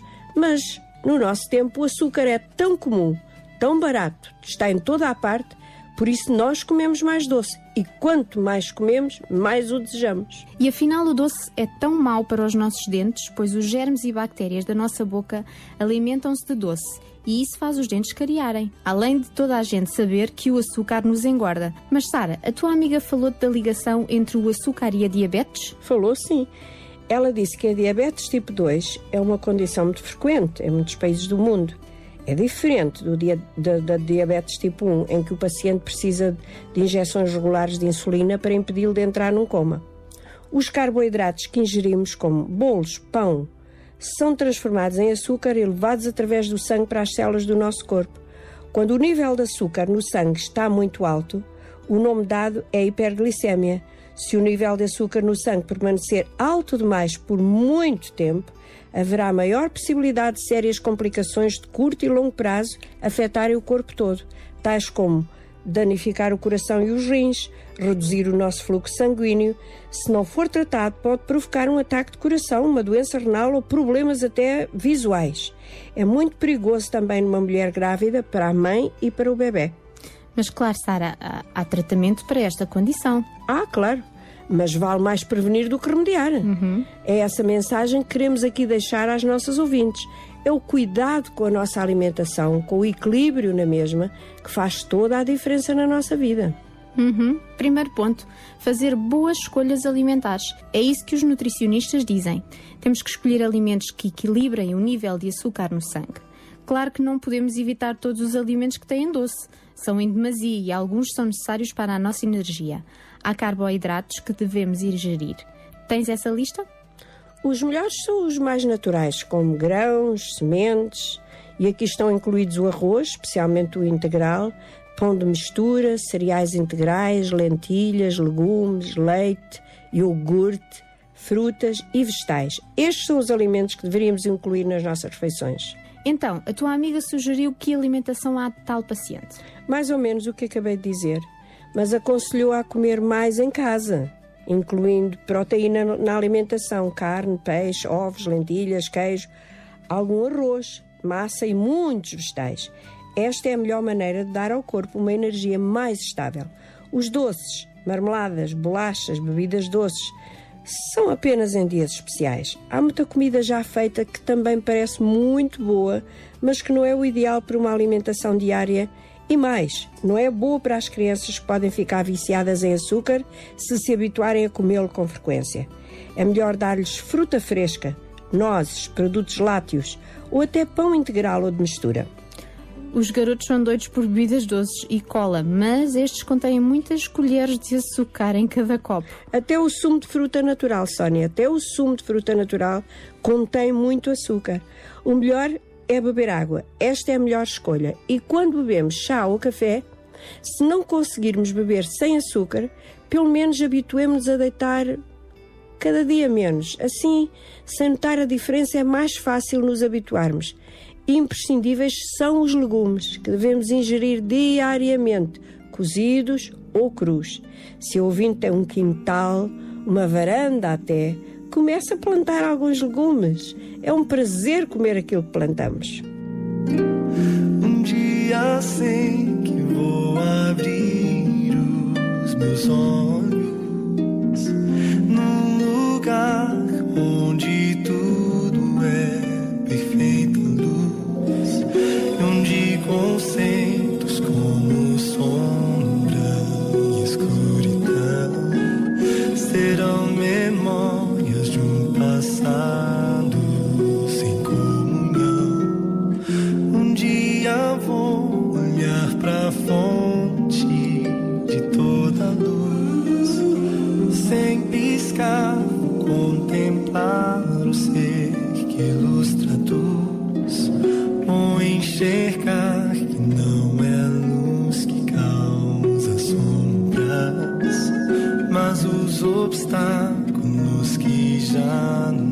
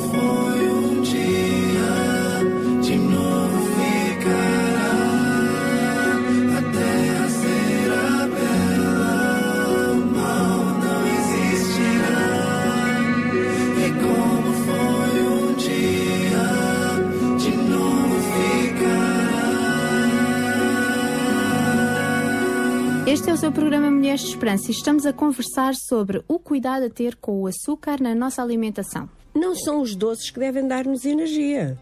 A melhor maneira é comer três refeições por dia, com dois ou três pequenos snacks nos intervalos, como um fruto, um legume cru, umas colheres de iogurte, umas nozes ou amêndoas. Tudo isto é tão importante, mas o pior é continuar com esta disciplina diariamente. E sentimos-nos muito melhor quando comemos os alimentos certos. Quer a pessoa tenha ou não diabetes, estes conselhos são essenciais para podermos gozar de uma saúde mais estável. Temos que treinar a nossa boca em relação ao doce e passar a habituá-la a outros sabores mais saudáveis. Afinal, em tudo na nossa vida é assim. Gostamos do que é fácil, do que é divertido. Temos que treinar-nos para fazer o que às vezes dá muito trabalho, mesmo quando as coisas não são assim tão empolgantes. Mas alcançamos muito mais dessa maneira. Sara, estou a ouvir-te e a pensar que até nos nossos relacionamentos é assim. Dá muito trabalho construir uma relação forte de amizade. Dá muito trabalho ter um casamento saudável. Aprender o respeito e a paciência, colocando a outra pessoa em primeiro lugar. Tal e qual, Sónia. Sabes que quando nos apaixonamos, produzimos hormonas que nos fazem sentir lá em cima. Ainda é melhor que o açúcar. o nosso corpo produz estas importantes substâncias, a adrenalina, que nos faz ficar alertas e prontos para a ação, a dopamina, que nos dá uma sensação de prazer e energia, a serotonina, que te dá a sensação de felicidade e faz pensar muito na pessoa que amas. Diria eu que parece uma mistura bem perigosa. Podes querer. Mas é bom lembrar que foi o nosso Deus que nos criou assim. E é isso que leva um casal a querer estar junto, a sentir-se perto um do outro. Essa proximidade faz com que se conheçam e formem um vínculo forte e duradouro. Este compromisso é como os bons alimentos de que estivemos a falar e será mais saudável do que um choque de açúcar, se é que me percebes. E quando se sente esta atração por outra pessoa que não aquela com quem temos um compromisso, deveríamos ter cuidado. Todas aquelas substâncias maravilhosas que nos dão a sensação de prazer e felicidade devem ser canalizadas para o objeto, para a pessoa do nosso compromisso, aquela com quem trocamos votos de fidelidade e amor. Mas tudo o que vemos nos filmes, nas novelas, até no meio de alguns dos nossos amigos, são pessoas e casos de pessoas que querem sentir a felicidade a qualquer custo, com a maior rapidez, não importa se faz mal ou bem. Ou sejam, trocam a comida boa e saudável de um casamento sólido pelo doce, pelo açúcar de um caso repentino ou fugaz. Sabes que na Bíblia há uma secção que se chama o Livro de Provérbios, onde encontramos aí um velho a dar conselhos ao seu filho. Ora, ouve o que ele diz: Meu filho, presta atenção às minhas palavras sábias, para poderes aprender o bom senso. Uma mulher que é infiel ao seu marido, os seus lábios podem destilar mel e os seus beijos ser suaves como o azeite, mas no fim só fica amargura e dor, cortante como uma espada de dois gumes. Os seus passos descem para o mundo dos mortos. O caminho que ela segue leva à morte. Ela não repara no caminho da vida. Os seus passos extraviam-se sem ela dar conta. Este pai, sábio, está a advertir o filho para não ir atrás da mulher doce como o mel, mas que não é fiel ao seu marido. Ela só irá causar-lhe problemas e diz ainda: Bebe e mata a sede com a água da tua cisterna e do teu poço. Abençoada seja a tua fonte. Alegra-te com a que é a tua companheira desde a tua juventude. Que sejas cativado pelo seu amor, porque te deixarias atrair por mulher leviana e te apegares a uma desconhecida, meu filho. Tudo o que fazemos, ouvinte, está à vista de Deus. Ele pode ver tudo. E este é um grande conselho para os rapazes jovens que aprendam a respeitar as suas esposas, a dizer não à tentação fácil, ao doce rápido. Ao fazer a sua esposa feliz, esse homem encontrará uma felicidade constante na sua vida. Mas ao que me apercebi desse conselho do tal homem sábio, há também algo importante inferido ali para as mulheres. Ou seja, para um homem sentir-se feliz e apaixonado, a esposa tem que proporcionar-lhe motivos para tal. É recíproco. Ele tem necessidade também e devemos, como mulheres, colocá-los acima do que queremos. Temos que aprender a pedir desculpa mais vezes e com mais sinceridade, porque muitas vezes não somos assim um alimento tão saudável na nossa relação. Agora o seu programa Mulheres de Esperança está disponível na internet. Clique em www.rtmportugal.org e ouça quando quiser o seu programa favorito.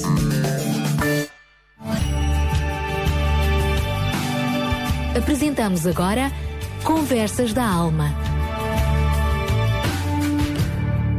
Quando Deus e a Sua palavra advertem que devemos ser maridos e esposas fiéis, é porque Ele sabe que isso é o melhor para nós.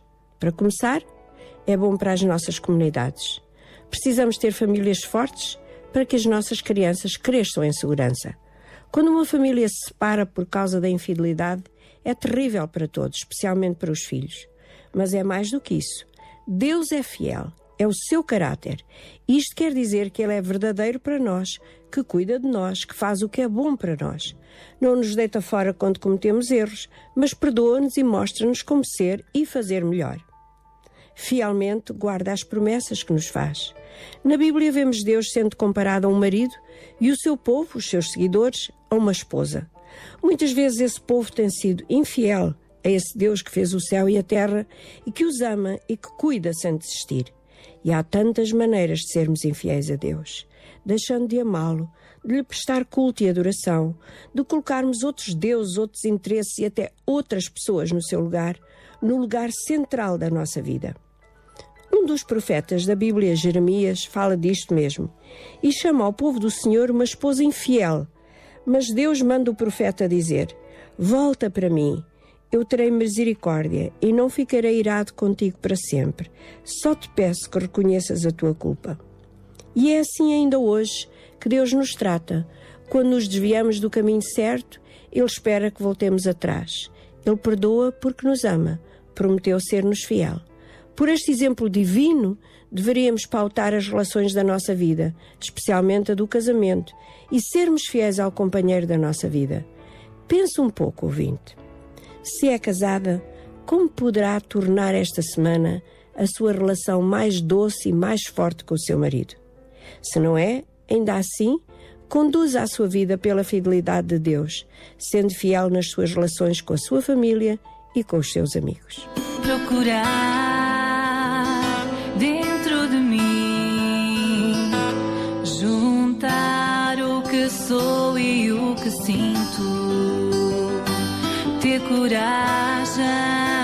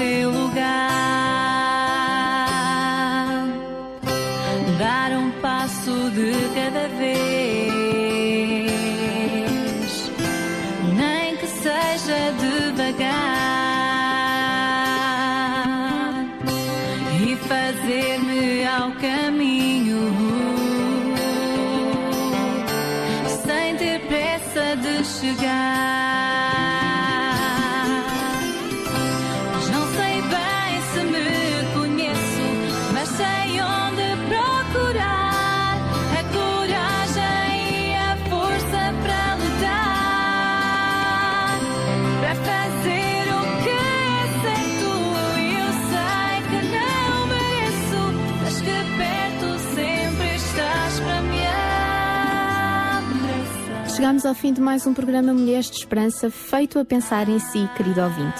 Daqui uma semana cá estaremos de novo para mais uma conversa e mais uma reflexão. Até para a semana, se Deus quiser. Mulheres de Esperança. O programa para mulheres que teimam em ter fé na vida. Uma produção da Rádio Transmundial de Portugal. RCS Regional Welcome. 91.2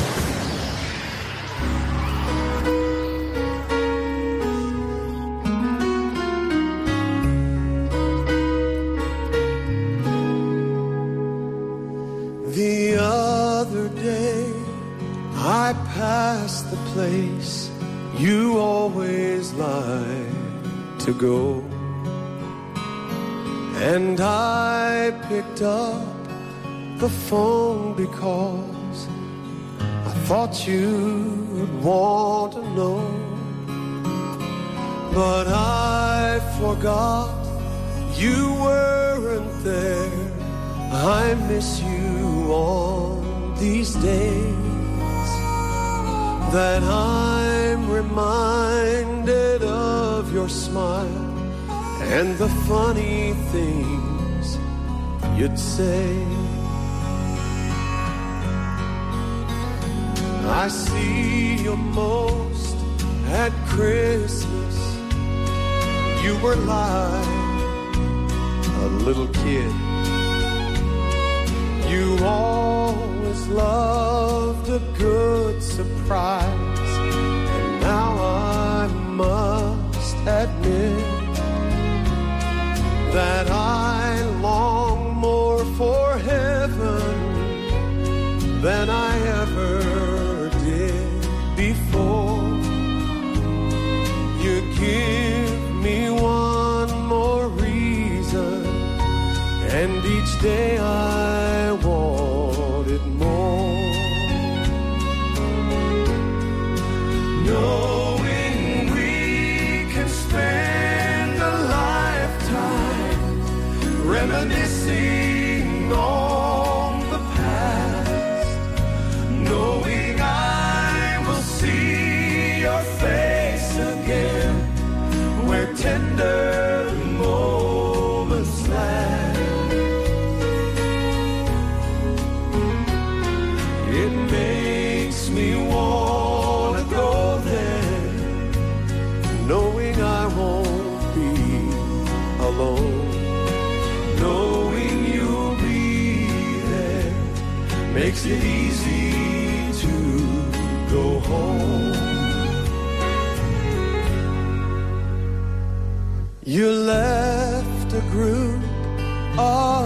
of fishermen.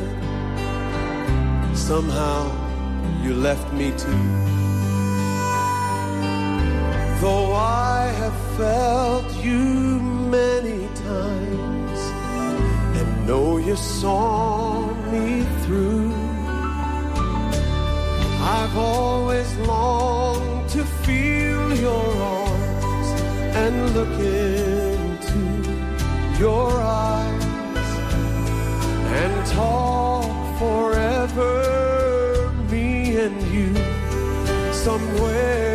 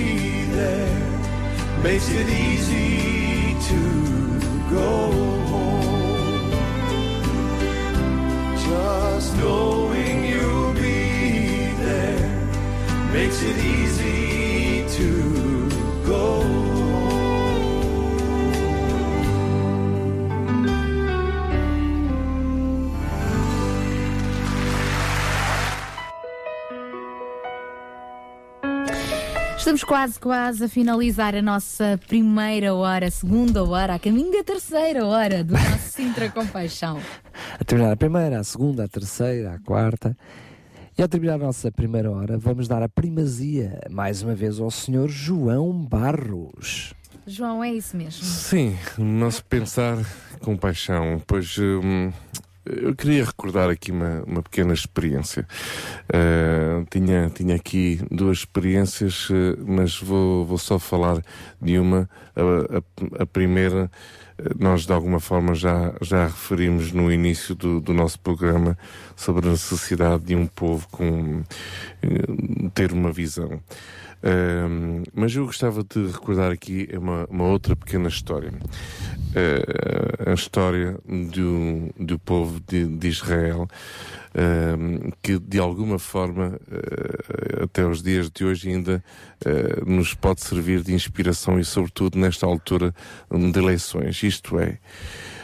O povo de Israel, durante, enfim, desde a sua criação, de alguma forma se identificava como sendo um povo, o povo de Deus. E a relação desse povo com esse Deus era uma relação direta.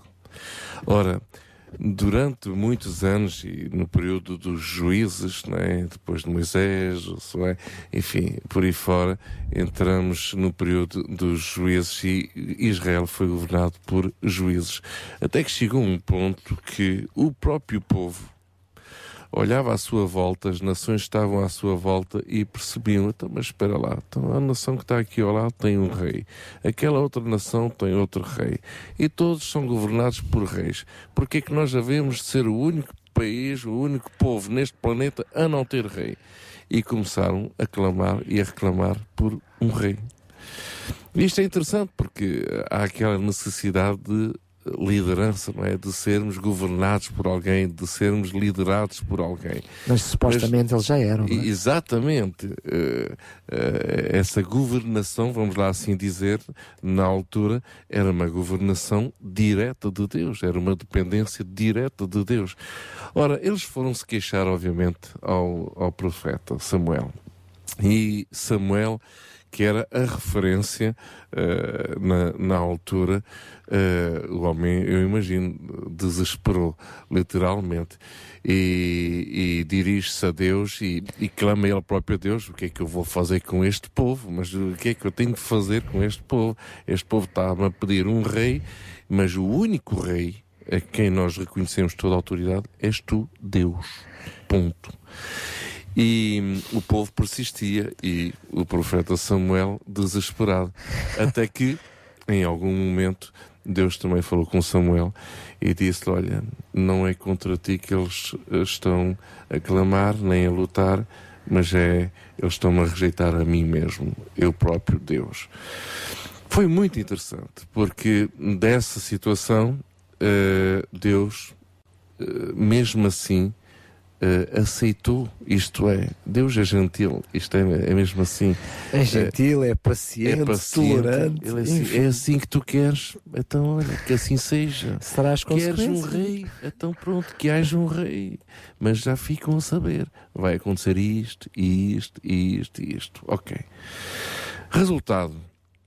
Nós hoje, este fim de semana, estamos todos prestes a eleger os nossos eh, autarcas, presidentes de juntas, presidente de câmaras, ok.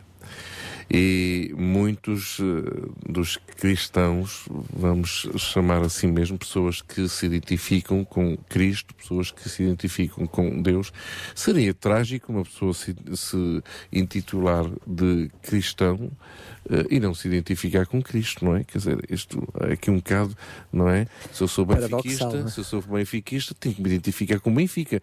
Difícil será ser benfiquista e identificar-se com o Sporting. Portanto, estamos a falar, por vezes, de incoerências. Portanto, somos cristãos, identificamos com Cristo, obviamente. Portanto, identificamos com Cristo. Temos Deus na nossa vida. Procuramos guiar a nossa vida. A própria palavra de Deus diz que somos filhos de Deus. São filhos de Deus aqueles que fazem a vontade de quem? De Deus.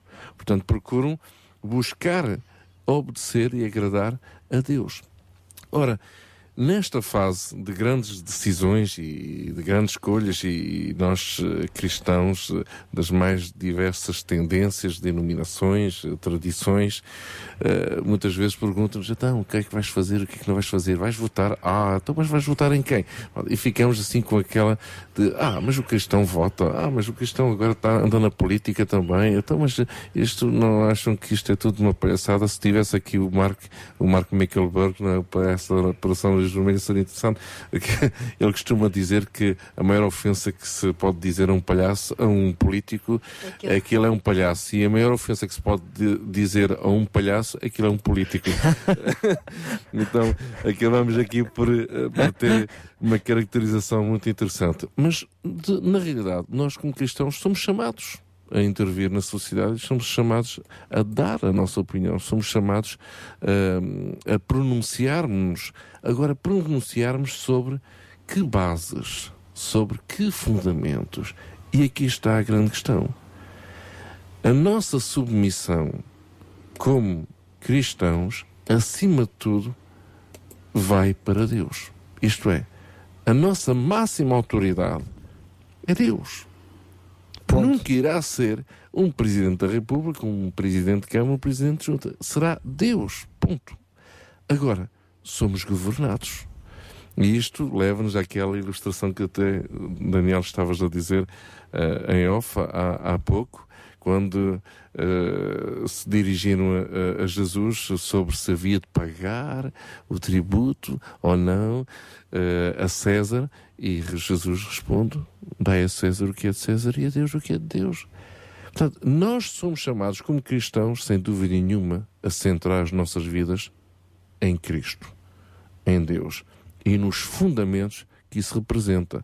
Isto iríamos agora muito longe, não é? Sobre realmente o, qual é O que é que isso o que é que representaria, quer claro. dizer, não é?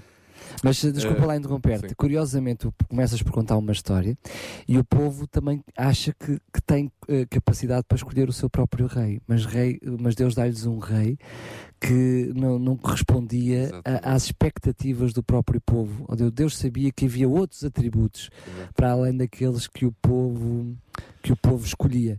E que atributos é que nós hoje olhamos para aqueles que são os nossos líderes que Exatamente. nós elegemos? Né? Exatamente. Com que atributos é que nós olhamos? Também são é os nossos atributos pessoais ou olhamos para aqueles atributos que Deus escolheria? É? Exatamente. Eu, eu achei muito interessante, eh, não é? Quando, quando Samuel foi procurar depois do rei Saul, não é? O novo rei, e ele olhou por uma série de irmãos, uns mais fortes, uns mais gigantes, uns mais bonitos, uns... enfim. E aquele único que não estava lá, que era o pastorzinho de ovelhas, estava a guardar as ovelhas do pai, pois é esse mesmo ele foi e viu. E o próprio, eh, esta própria passagem ensina-nos de que eh, a maneira como Deus olha para uma pessoa não é como nós olhamos. Obviamente que nós vamos olhar para um político sabendo se ele tem muita influência, se tem muita competência, se é muito inteligente, se é muito jovem ou dinâmico. Deus não olha nenhuma dessas, nenhum desses atributos, olha ao coração. E ora, no coração, aí está realmente eh, o tesouro que nós queremos conhecer. E este, de alguma forma, eh, pronto, neste pensar com paixão, gostaria de deixar esta, esta mensagem. Todos nós possamos, acima de tudo, eh, nos dirigir a Deus e fazer a nossa escolha direta com Deus, antes de pensar em quem havemos de votar ou não votar. O nosso voto principal é Deus e a relação que nós esperamos ter com Deus e a confiança que nós devemos depositar em Deus. Um, em segundo plano, pois ora bem, temos que honrar os nossos compromissos cívicos uh, e cabe a cada um, uh, em consciência, perante Deus, optar por aquele que acha o mais, mais acertado. Mas, sem dúvida, é, é, é uma palavra virada para todos aqueles que querem, estão agora nesta, nesta luta, não é o que deve fazer, o que não deve fazer, pois muito bem. Ponha isso nas mãos de Deus. Exatamente. Ponto final. Exatamente. E pensemos também o que é que faria Jesus se ele fosse presidente da Câmara, por exemplo. É um outro tema ao qual já vamos voltar nesta última hora do nosso Fórum Sintra com Paixão. Sabia que em Sintra, cerca de 10 mil alunos do primeiro ciclo e pré-escolar são carenciados e que duas famílias por dia vêm as suas casas penhoradas? Todos os dias há alguém a precisar de ajuda e você pode ser a solução. Sintra com Paixão, o programa da RCS que abre portas à solidariedade. Sexta-feira, das 8 às 11 da manhã. Sintra com Paixão, Contamos consigo. Somente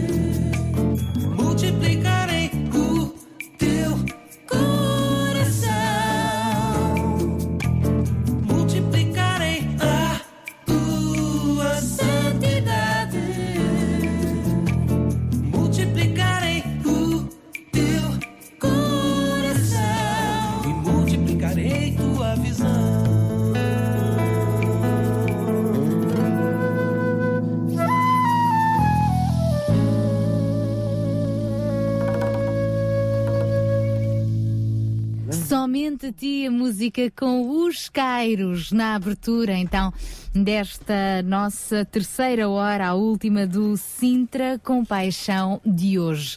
Temos estado a falar sobre que comunidade queremos nós para a vida dos nossos filhos. Eh, Também já percebemos que precisamos de perceber qual o nosso rumo, o que é que queremos, porque o povo sem uma visão perece. E melhor de tudo é realmente pedir a Deus para que nos dê essa visão. Nesta última hora, vamos então continuar a desenvolver este assunto e vamos refletir um pouco sobre o que é que nós queremos ser. Então, cidadãos ou cristãos? Neste tempo de eleições, muitos poderão estar a lutar com esta dupla responsabilidade que está associada a uma certa forma de identidade, uma por sermos portugueses e outra por sermos filhos de Deus. O que fazer então nestas situações? Isto eh, não é só verdadeiro em termos pessoais, mas também organizacionais, igrejas, instituições, associações. Quando pensamos no futuro do nosso país, temos de pensar naquilo que a Bíblia diz acerca da necessidade de visão. Como cristãos, como organização cristã, qual é a visão que Deus tem para mim, para nós? Desta visão, tudo vai depender, com certeza. Uma vez, a propósito, os os fa- fariseus judeus quiseram colocar à prova Jesus. E, e o que é que aconteceu, Daniel Galaio? Então, ainda hoje já falámos sobre isso aqui, não é? Perguntámos, perguntaram a, a Jesus se deviam dar ou não deviam dar o tributo, não é? Pagar os impostos a, a César. Na realidade, eles queriam fazer, queriam armadilhar Jesus. Eh, Eles sabiam que, que esta é uma pergunta que iria colocar problemas a Jesus, não vamos falar agora sobre isso, mas Jesus, como sempre, com a sua inteligência, respondeu: dai a César o que é de César e dai a Deus o que é de Deus. Interessante, existe uma dupla responsabilidade. O Evangelho de Amor é espiritual e social ao mesmo tempo, não é? A César o que é de César, a Deus o que é de Deus. Também John Wesley identifica-se ou identificava-se como cidadão cristão. A pregação do Wesley era apoiada pela sua responsabilidade social. Ele instigava as pessoas a alimentar os pobres e a vestir os nus. A noção, ainda hoje apoiada por alguns, de que a pobreza era o resultado da preguiça, foi considerada por Wesley como diabolicamente falsa. Por isso, ele recolhia dinheiro e arranjava esquemas para ajudar os pobres. Em 1746, montou um fundo de empréstimo que ajudava os pequenos comerciantes emprestando uma libra sem juros para ser paga no prazo de três meses. James Lankington, um pobre sapateiro, tornou-se num abastado livreiro de Londres com a ajuda destes mesmos empréstimos. Afinal, vale a pena ser um cidadão cristão simultaneamente ao mesmo tempo. Chegamos à, então à conclusão, a pergunta que nós levantámos logo às 8 da manhã. Cidadãos ou cristãos? Na realidade, somos verdadeiros cristãos quando também somos eh, verdadeiros cidadãos. E eu podia pôr exatamente ao contrário: somos verdadeiramente cidadãos quando somos verdadeiramente cristãos. Eu diria que é uma complementariedade que nós, nós já tínhamos dado essa, essa dica desde logo do início. E hoje, para responder a estas perguntas e outras, temos connosco, mais uma vez, Filipe Gonçalves. Filipe, obrigado por estares connosco hoje. Obrigado pelo convite. Ah, ele que é responsável de Relações Públicas do Exército de Salvação. Ah, mais uma das instituições em Portugal com muita visão. E vamos começar precisamente por aí. E que precisa dessa visão. Filipe, explica-nos em primeiro lugar que visão é esta? Ahm, é interessante estarmos a falar, e uma vez mais, ah, bom dia a todos. Ah, é interessante estarmos a falar deste, ah, deste assunto, porque e eu creio, eu creio que já foi mencionado aqui aquele versículo da passagem ah, da Bíblia que nos diz um povo sem, sem visão perece, né? E, e eu creio que como, como uma organização cristã, o Exército de Salvação tem isso bem ah, vincado. E a nossa, a nossa visão é muito clara. E, e- eu creio que a visão do Exército de Salvação se pode traduzir num dos nossos ahm, slogans, se quisermos chamar assim, que diz sopa, sabão e salvação. A nossa visão passa por olhar para a pessoa de uma forma holística, de uma forma integral. Completa, né? Completa, porque não podemos, não podemos chegar aqui com uma tesoura e cortar as pessoas. eh, Isto é espiritual, isto não é. E eu creio que a nossa sociedade precisa, precisa de recuperar esse valor cristão que é a pessoa, ela, ela, ela tem que ser olhada como um todo. Tem necessidades ah, espirituais, mas tem necessidades físicas, tem necessidades emocionais e por aí fora. Então acho que a nossa visão passa, passa um pouco por isso. Ahm, somos um povo comprometido na missão, que trabalha em unidade, de forma apaixonada, como agente de transformação na sociedade. Eu acho que, que, que este deve ser também um, algo a incumbir na- nas nossas comunidades. É curioso estares connosco hoje para falar sobre este assunto, porque tu representas uma instituição, representas um exército, um conjunto de soldados que até têm farda, portanto, eh, eu ainda não me lembro de te ver alguma vez que não seja de farda. Uh, portanto, até, até a forma como tu te vestes representa uh, que te identificas com uma determinada visão uh, e, portanto, como instituição percebemos claramente que ela tem uma visão e existe um conjunto de pessoas que abraçam esta instituição para cumprir essa missão. Mas diz-me só uma coisa: quando tu tiras a farda, tu deixas de ter essa visão? Não. Ahm, este é um, é é um assunto ah, que é debatido internamente, exteriormente, a questão da farda. e- Não, não, eu, compreendo que a minha Não, pergunta sim, está sim. para além do uso da farda. Claro, claro, mas eu, para chegar, para chegar aí, porque muitas vezes nós próprios nos questionamos, então somos quem somos só quando estamos de farda?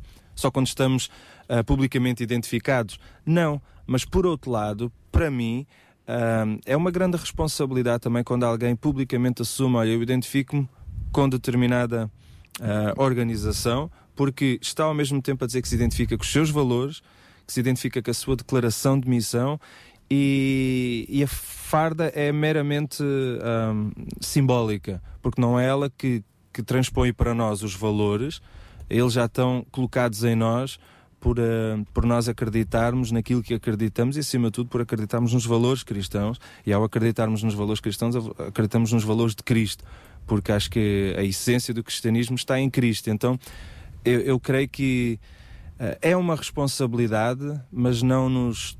A farda não transporta para nós os valores, os valores estão dentro de nós. Então posso dizer que o Felipe eh, eh, é portador dessa visão, por isso faz parte do Exército Uhum. de Salvação e não porque fazes parte do Exército de Salvação tens essa visão. Sim. Então quer dizer que essa visão, uma visão que, na tua opinião, devia ser comum a todos nós, independentemente de sermos ou não eh, soldados do Exército de Salvação, Sem devíamos dúvida. ser todos soldados dessa visão, é isso que tu Sem queres dizer? dúvida. E, e daí, e, e não querendo estar a, a- a tornar isto ah, um um assunto do Exército de Salvação, mas só dando este Sim, sim, exemplo, mas há é- muita é- gente que não é daí. membro do Exército de Salvação, mas que se identifica com a missão do Exército de Salvação, colabora com o Exército de Salvação, mas não veste o uniforme do Exército de Salvação. Isso porquê? Porque temos pessoas na comunidade, uma vez mais, que se identificam com os valores cristãos. E o Exército de Salvação identifica-se com esses valores. E muitas vezes há pessoas que, mesmo se identificando com o Exército de Salvação, por livre espontânea vontade, acabam por não, não, não ser membros do Exército de Salvação, mas querem estar. Ahm, ah, Querem fazer parte da mesma visão, não é? É verdade. Às Podem vezes não fazer acontece- parte da organização que leva a cabo a visão, mas querem fazer parte da visão, é sem isso? dúvida, sem dúvida. E nós respeitamos essas pessoas também, porque também precisamos delas. Claro. Olha, o que é que podemos agora transpor dessa visão, desse desejo de ajudar, de ser útil, estar ao serviço? Ah, o que é que podemos transpor agora para a nossa comunidade, não é? Porque nem toda a gente pertence ao Exército de Salvação. Claro. Ah, para eu responder? Sim, hoje é só tu, Filipe, Ah, com quem estamos a conversar. eu Daqui creio a pouco que- vamos ter a oportunidade também de conversar com o João Pedro ah, do Desafio Miqueias. João, João Pedro ah, Martins também tem algo a dizer-nos sobre isso, mas Uhum. para já gostávamos de ouvir a tua opinião. Eu creio que o, o, o grande desafio é, é, é nós percebermos que estamos aqui também para motivar as pessoas. E se com aquilo que fazemos, se com aquilo que acreditamos, conseguimos motivar as pessoas ah, a mudarem práticas, a mudar, a, a derrubarem preconceitos, ah, eu acho que elas próprias podem se sentir motivadas ah, a serem como eles. E quando eu digo eles, não como o Exército de Salvação, mas como aquele grupo de cristãos. E quem sabe daí partirem até para uma, ah, um encontro real com Deus, para aqueles que não são, não são cristãos, porque nós acreditamos que verdadeiramente é Cristo que muda ah, tudo. Eu creio que passa por aí. As pessoas ah, podem olhar e ser encorajadas, ser motivadas, ser dirigidas, porque muitas vezes há aquelas pessoas que querem fazer alguma coisa. Né? Olham, por exemplo, esta campanha eleitoral e eu, eu vejo muitas pessoas que nos dizem isso: estou cansado de promessas. Quer, quer, quer, quer saber a verdade. E nós cristãos temos a verdade, né? E, e muitas vezes elas não percebem isso. E ao, e ao lidarem diariamente com, com cristãos, sejam eles Exército de Salvação ou, ou qualquer outra, ou- outra igreja, denominação, hum, eu creio que elas podem encontrar um caminho, um caminho que, hum, caminhado por vários, pode fazer a diferença, porque é aquele costuma-se dizer, né? Sozinho podemos ir mais rápido, mas juntos podemos ir mais longe. E eu creio que a sociedade precisa de estar mais junta, ahm, sem bandeiras denominacionais, mas acima de tudo com, com valor cristão, porque como já foi dito, né, eh, creio eu, e eu já vinha ouvir também na rádio, sei que já foi dito, ahm, como como cristãos, são os valores, os princípios de Cristo que, que nos dirigem. E muitas vezes as pessoas ficam perdidas, não sabem. Então acho que estamos aqui todos para, para ajudar a encontrar um caminho para aqueles que querem caminhar, mas não sabem. E quem é que tem esta, quem é que tem esta responsabilidade de traçar o caminho e de ter essa visão? João Barros, João. podes também ajudar-nos? Agora calha-me a mim. É que normalmente é muito fácil dizermos, mas descartamos sempre a nossa responsabilidade. Não, não és tu que estás a descartar a responsabilidade de responder. Claro, é essa questão. Hum, eu, eu creio que pronto, esta responsabilidade, claro, eh, está, está em nós, Uhum. em nós eh, cristãos, hum, que assumimos uma relação com, com Cristo, uma relação com, com Deus. E ao assumirmos esta relação, dessa relação, obviamente, surge eh, todas, todas as nossas ações, não é? Portanto, não é fazendo o bem que nos tornamos cristãos. Não, é porque somos cristãos que fazemos, Fazemos o bem. bem. É porque somos portadores da visão Exatamente. que agimos em conformidade com essa mesma visão. Nós temos uma tendência muitas vezes em, em inverter as coisas, não é? E porque por elas serem mais relevantes, por exemplo, eh, isso é algo com o qual nós nos debatemos muitas vezes. Eh, e realmente esta, esta temática, este fórum eh, de hoje é um fórum eh, que eu acabo por perceber que é um bocado mais profundo em termos de raciocínio e em termos de, de análise, não é? Mas é importante entendermos que, por exemplo, o que está por detrás de toda a ação social desenvolvida por Exército Salvação é Cristo. Ponto. Não, não, não podemos pensar de outra forma.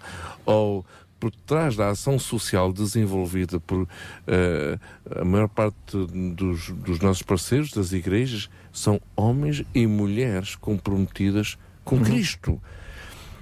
Tira Cristo da história. Pois olha, estamos a fazer coisas bonitas, mas perdemos o essencial. Isso quase que pode parecer duro ter de o dizer e, e é importante termos este cuidado de não sermos mal interpretados. Mas é essencial nós aqui destacarmos a figura de Cristo. Eu recordo os primeiros programas que nós tivemos aqui, um, em que eu tinha mencionado uh, um- uma entrevista que tinha sido feita com a responsável do ano uh, uh, europeu, europeu do voluntariado.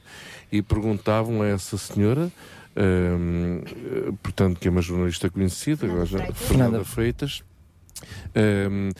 com qual era o, o por excelência o modelo do voluntariado, o, o, o seu, o seu modelo de voluntário. E ela referiu Cristo.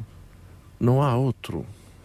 Portanto, quer nós estejamos dando comida, quer estejamos eh, a vestir uma pessoa que esteja eh, nua, quer estejamos a trazer uma palavra de ânimo, de esperança, eh, uma palavra de Deus, quer estejamos eh, isto vem logo, estes termos todos religiosos, não é? Pregando um sermão, ou pregando, ou evangelizando, como se isto fossem técnicas. Não, na realidade estamos a falar de um testemunho simples de vida.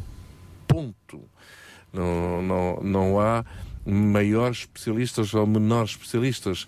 Há pessoas que vivem a vida de Cristo e que fazem questão de a pôr em prática no dia a dia. Mas, ó João, o que tu estás a dizer é que os fundamentos, os fundamentos de- desta visão é Cristo. Mas quando, que- que quando nós partimos da primeira pergunta, não é? Que sociedade é que queremos? Que comunidade é que queremos? Eu percebo pelas tuas palavras que, na realidade, ahm, é mais uma transformação do próprio eu que leva à transformação da comunidade. Yeah, é que visão é que eu tenho, não é? Não é? Ou seja, quase que devíamos reformular a pergunta, que não é que visão é que tu queres para a sociedade. Ó, pensa que visão é que queres para ti, para veres a visão que terás na sociedade. Vidas transformadas transformam a comunidade.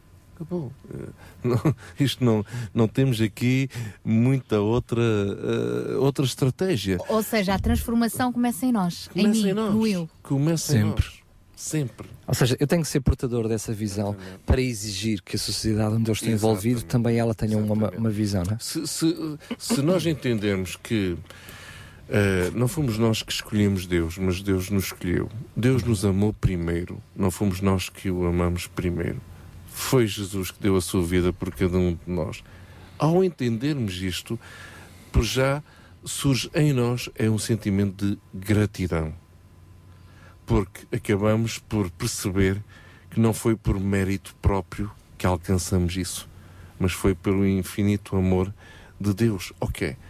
Ao termos uma visão destas, de que realmente Deus nos salvou pela graça, pelo seu infinito amor e misericórdia, como é que isto acham que irá agir em nós em relação ao próximo? É por isso que quando as pessoas se dirigiam a Jesus perguntando quais eram os maiores mandamentos, Jesus respondia: ama a Deus acima de todas as coisas e ao próximo como a ti mesmo. Há sempre estas duas dimensões.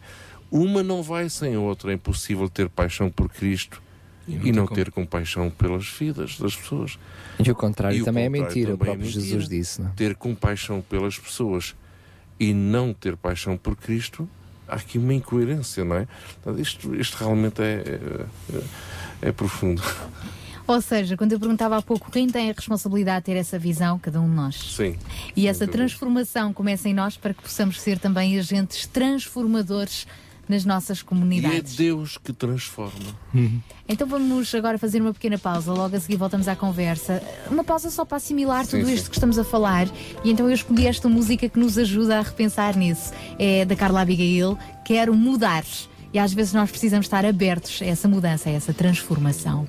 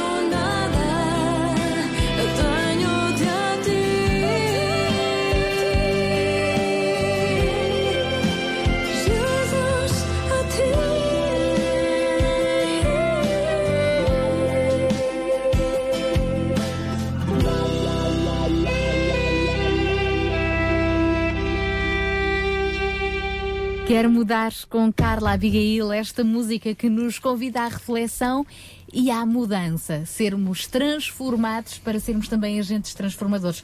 Faz-me lembrar isto ainda dentro do contexto do que temos estado a falar. O povo perece por falta de visão. Se queremos uma visão, por que não irmos diretamente ao autor da vida, o próprio Deus, que criou, criou-nos com um propósito, com uma visão muito clara do que é melhor para nós e do que não é.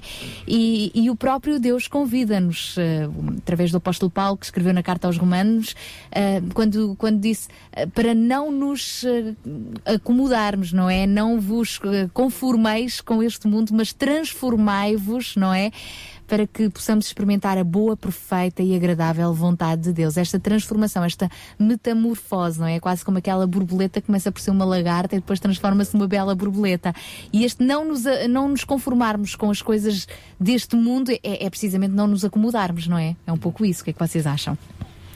Eu acho, eu acho que sim, porque hum, é muito interessante. A, Bíblia hum, diz-nos lá em Tiago 1,27: a religião que Deus, o nosso Pai, aceita como pura e imaculada é esta: cuidar dos órfãos, das viúvas, viúvas em suas dificuldades e não se deixar corromper pelo mundo.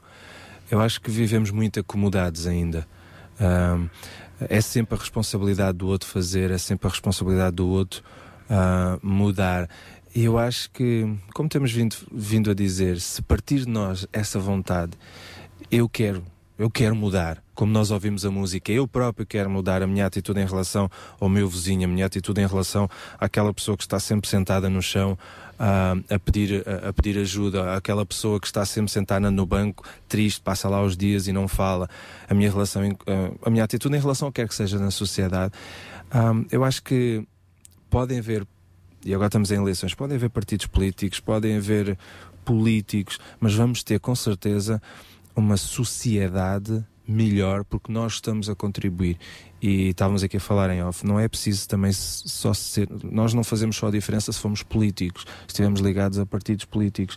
Nós temos a nossa responsabilidade cívica. Eu acho que passa por aí nós tomarmos consciência de que temos poder nas nossas mãos. Ahm, e, e temos, às vezes, é verdade, é limitado, mas temos. E ainda que seja pouco, a gente deve, o- deve o usar. Oh, Filipe, mas não pode ser ousadia nós dizermos eh, às pessoas eu tenho que mudar. Quem sou eu, não é? Quem somos nós para dizer que eu, Eu, tenho eu, que mudar? parto, eu parto disso porque eu próprio sei que eu tenho que mudar. Então, E- Mais ousado, se calhar, é dizer tu tens que mudar sem que eu mude primeiro. É. Oh, oh, oh, Filipe, eu se calhar eu diria, para quem está do outro lado e e percebe o que nós estamos a querer dizer, porque estamos a dizer o mesmo desde o princípio. Existe uma visão, mesmo que com esta nossa repetição da palavra, visão ela seja cada vez mais abstrata, né? porque nós uh, explicámos o que é que era no princípio e falamos só visão, ela cada vez está mais ab- abstrata. Mas quando dizemos que é, é o exemplo de Jesus, a visão de Jesus, ela fica mais concreta na cabeça das pessoas. Das pessoas, sim. Mas eu só posso achar que não estou a agir bem ou que preciso de mudar se, se me confrontar com a tal visão. Uhum. Ou seja, se conhecer a tal visão. Se eu perceber que, que existe um Jesus que agia de determinada forma e eu que sou bem diferente da forma como ele agia, eu se calhar vou chegar à conclusão, eu preciso mudar, não é? Daí eu, daí eu achar que o Sintra Compaixão é tremendo, porque o Sintra Compaixão ajuda a levar essa visão às pessoas. Né? E, e, então, e então eu acho que aí é uma responsabilidade do cristão ser um mensageiro dessa visão para as pessoas. E daí a grande responsabilidade que os cristãos têm na nossa sociedade em ajudar a ser agentes, em serem agentes de transformação. Acho que é uma grande responsabilidade nossa também nesse sentido. Era aí mesmo que eu queria chegar, é, é juntar o cristão com o cidadão. É verdade. E por isso é que este fim de semana somos também chamados a pronunciar-nos a respeito ah, deste assunto e cada um co- com certeza votará de acordo com a sua consciência. Mas temos connosco agora mais alguém que se junta a nós através do telefone a este nosso fórum do Sintra Compaixão, o João Pedro Martins, que é coordenador do Desafio Miqueias. Olá, bom dia, João Pedro, obrigada por mais uma vez se disponibilizar para estar aqui connosco. João Pedro, voltamos à, à nossa pergunta inicial. Melhor é sermos cidadãos ou cristãos ou ambas as coisas? O melhor é sermos pessoas conscientes dos nossos direitos e dos, dos- direitos dos outros. Ah, acho que essa é a única forma daqueles que são cristãos serem 100% cristãos e 100% cidadãos. Olá, bom dia. Yeah. João, hum, que, visão, que visão é esta que está por detrás do desafio Miqueias e que eh, certamente hum, deveria estar por detrás de todos nós como cidadãos? É uma visão eh, que, que- se inspira num profeta da Bíblia, Miqueias, eh, que numa época específica da sociedade em que existia tremenda corrupção e imoralidade, eh, ele falou em primeiro lugar aos líderes da sua época, eh, alertou para o facto de serem líderes corruptos e que deviam de servir o povo, ah, um, falou também aos líderes religiosos que tinham pervertido a, a religião e faziam distinção de pessoas conforme o seu grau social. E depois foi uma mensagem também para o povo, ah, para que se arrependesse e mudasse de, de comportamentos. E como é que isso agora se transporta para, para nós hoje, no século XXI, com, com a ação do desafio Miqueias? O desafio Miqueias fundamentalmente tem uma, uma mensagem de ser a voz daqueles que não têm voz. E as desigualdades sociais são cada vez maiores, incluindo no, no nosso país. E é nosso propósito alertar os decisores políticos que têm de olhar para as pessoas e decidir de forma consciente, mas fundamentalmente servir as pessoas em vez de servirem delas e adotarem políticas que possam servir para o bem-estar comum. Quero aproveitar estes minutinhos de tempo de antena. Nós estamos neste momento em- aqui na rádio a passar tempo de antena dos partidos políticos. Vocês, Desafio Miqueias, também têm direito agora aqui um tempinho de antena. O que é que diriam ah, àqueles que ah, têm como responsabilidade, ah, num futuro bem próximo, governar as nossas freguesias? O, que nós sabemos é que em Portugal, concretamente, há uma elite corrupta capturou o poder político e a economia e perverteu a democracia. E as pessoas têm de acordar, uh, têm de escolher uh, aqueles políticos que não apenas uh, prometem uh, mudar a vida das pessoas, mas que tenham a capacidade e tenham demonstrado no seu passado que o podem fazer. Uh, nós temos hoje políticos em exercício. O caso concreto de Sintra, temos um presidente em Sintra que é um presidente híbrido. Portanto, exerce o poder político em Sintra e, ao mesmo tempo, está-se a candidatar a um outro conselho em Lisboa.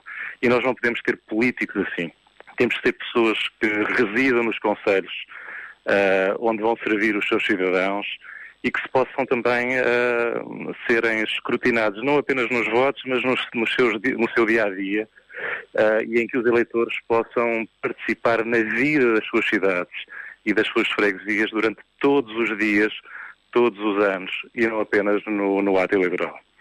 Bom, isso é, é também uma opinião é, legítima do, do, João Pedro no que diz respeito a este, a este assunto, mas uma coisa é certa, ainda há pouco dizíamos, uh, quando, por exemplo, pegando, voltando agora à Bíblia, quando diz não vos conformeis com este mundo, muitas das pessoas estão desacreditadas, não se conformam mesmo com este mundo político e, e estão uh, sem vontade sequer de irem votar.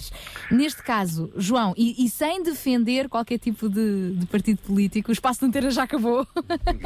mas um, quando, quando a questão é não nos conformarmos, mas sermos agentes de mudança, isso significa também um, agarrarmos esta oportunidade legítima que é pronunciarmos, nem que seja com voto em branco? Sim, porque o, o, portanto, o voto é provavelmente o único momento da nossa vida em que todos somos iguais, porque cada eleitor conta apenas um voto, independentemente da sua condição social, do seu nível económico e cultural.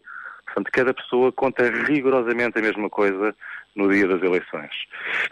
As pessoas têm de votar uh, conscientemente, se não sabem onde, onde ou em quem vão, vão votar, devem, durante as campanhas eleitorais, pedir esclarecimentos aos, aos próprios candidatos, devem se informar, devem participar e, eventualmente, elas próprias se organizarem e apresentarem soluções alternativas. Essa é outra questão, é sermos uh, também ativos, ou melhor, proativos. Será que uh, temos de esperar que só os nossos governantes resolvam a situação ou nós também temos de ter parte ativa nisso? Os governantes são o reflexo daquilo que é a população. Uh, portanto, nós só temos governantes corruptos porque a sociedade é corrupta. Portanto, isto acontece em todas as áreas da atividade social.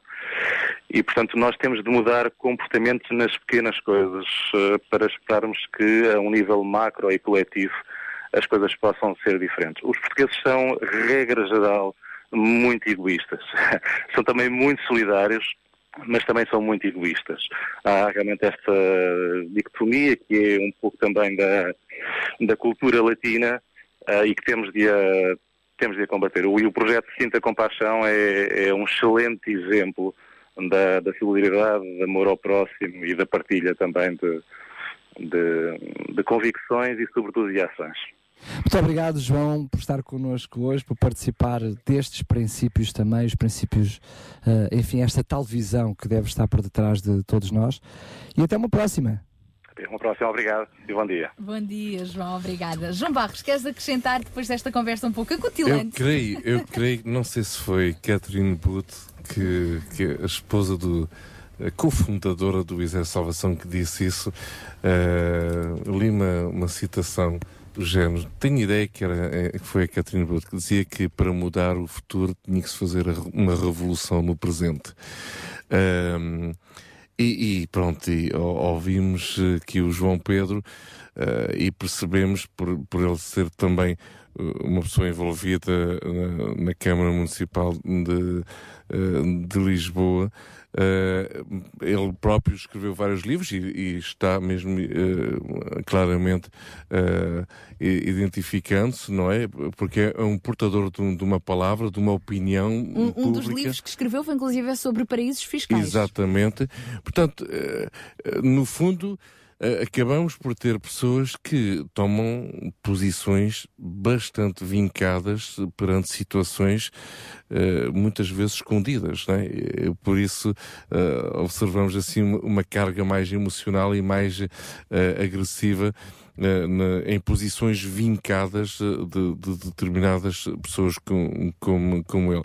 Agora, isto, enfim, vivemos num país livre, obviamente, de, com liberdade de expressão eh, e, de alguma forma, a rádio acaba por ser um canal para eh, eh, ouvir todas estas opiniões, que obviamente a rádio não, não toma posição nestas questões, longe disso, mas é um canal.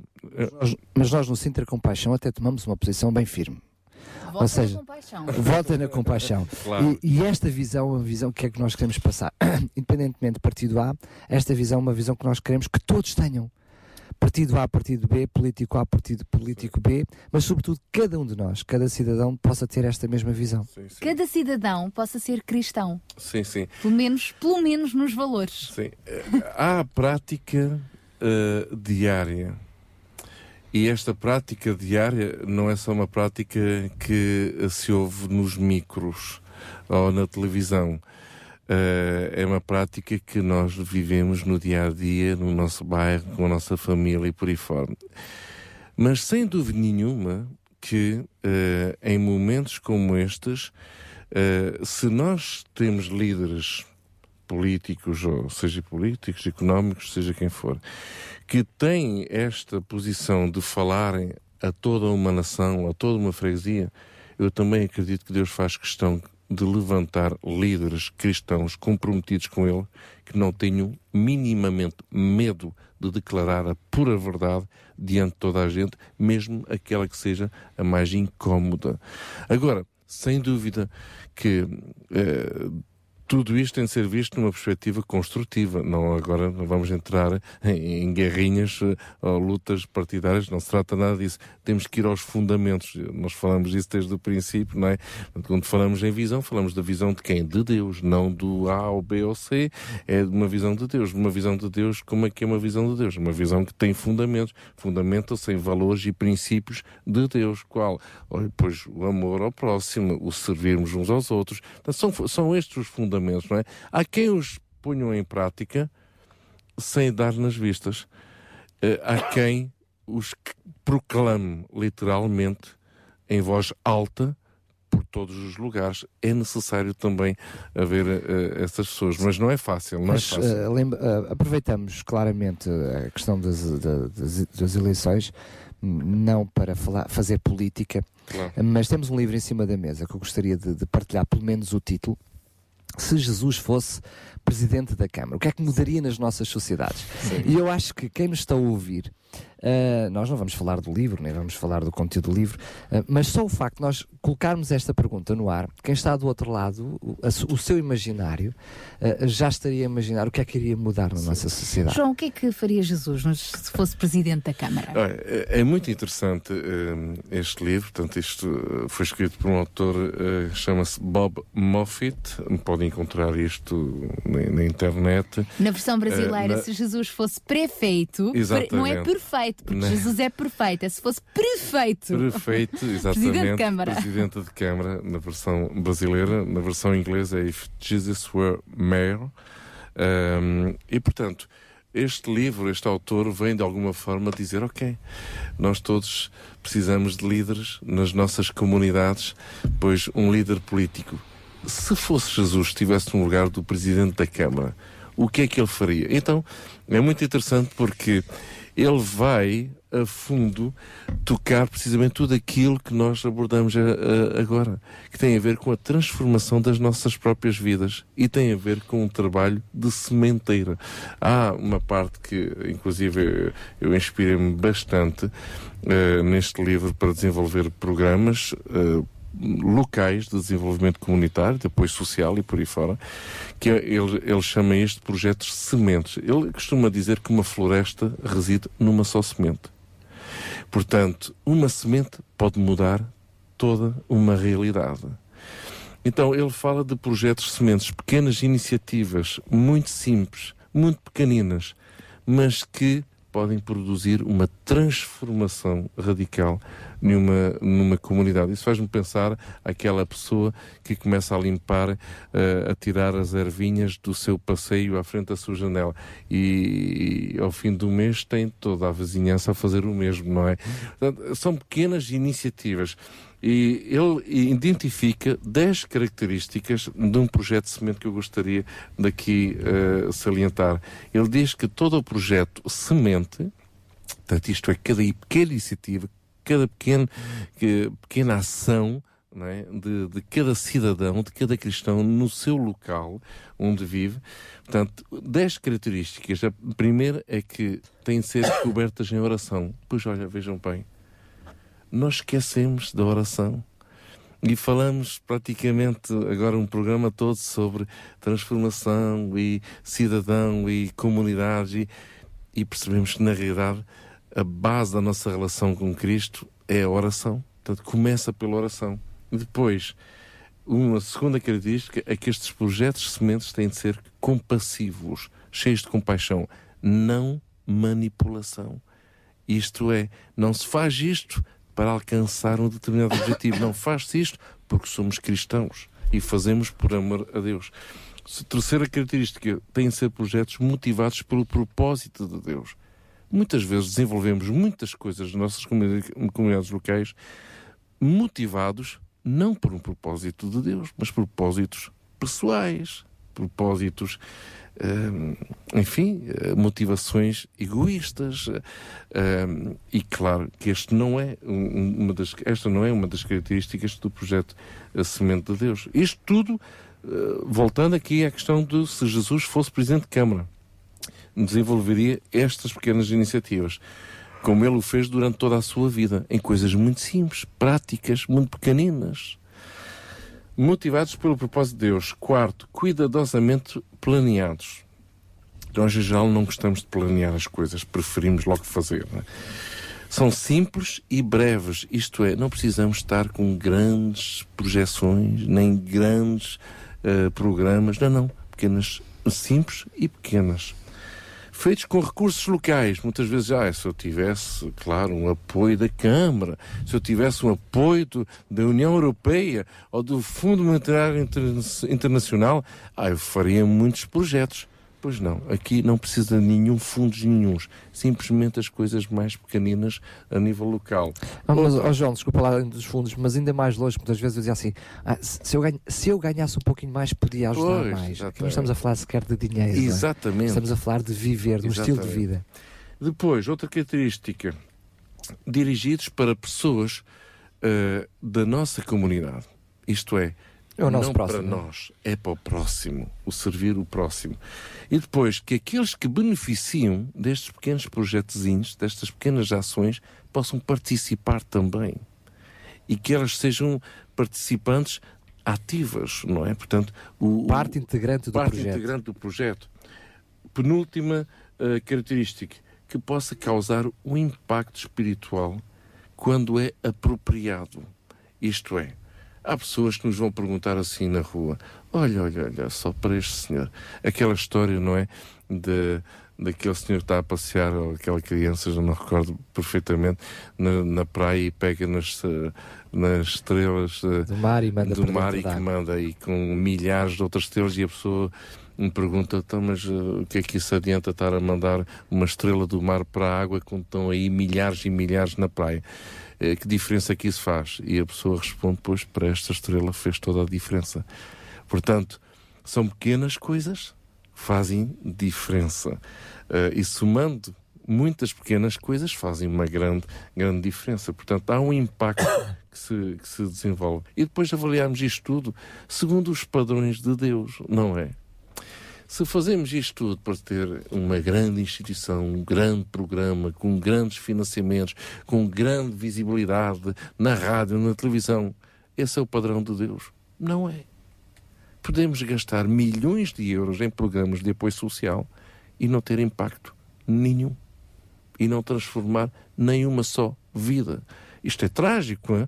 porque hoje em dia reavalia-se muito estas questões de financiamentos não é? De, bem, até que ponto vale a pena gastar um milhão de euros para reinserir pessoas?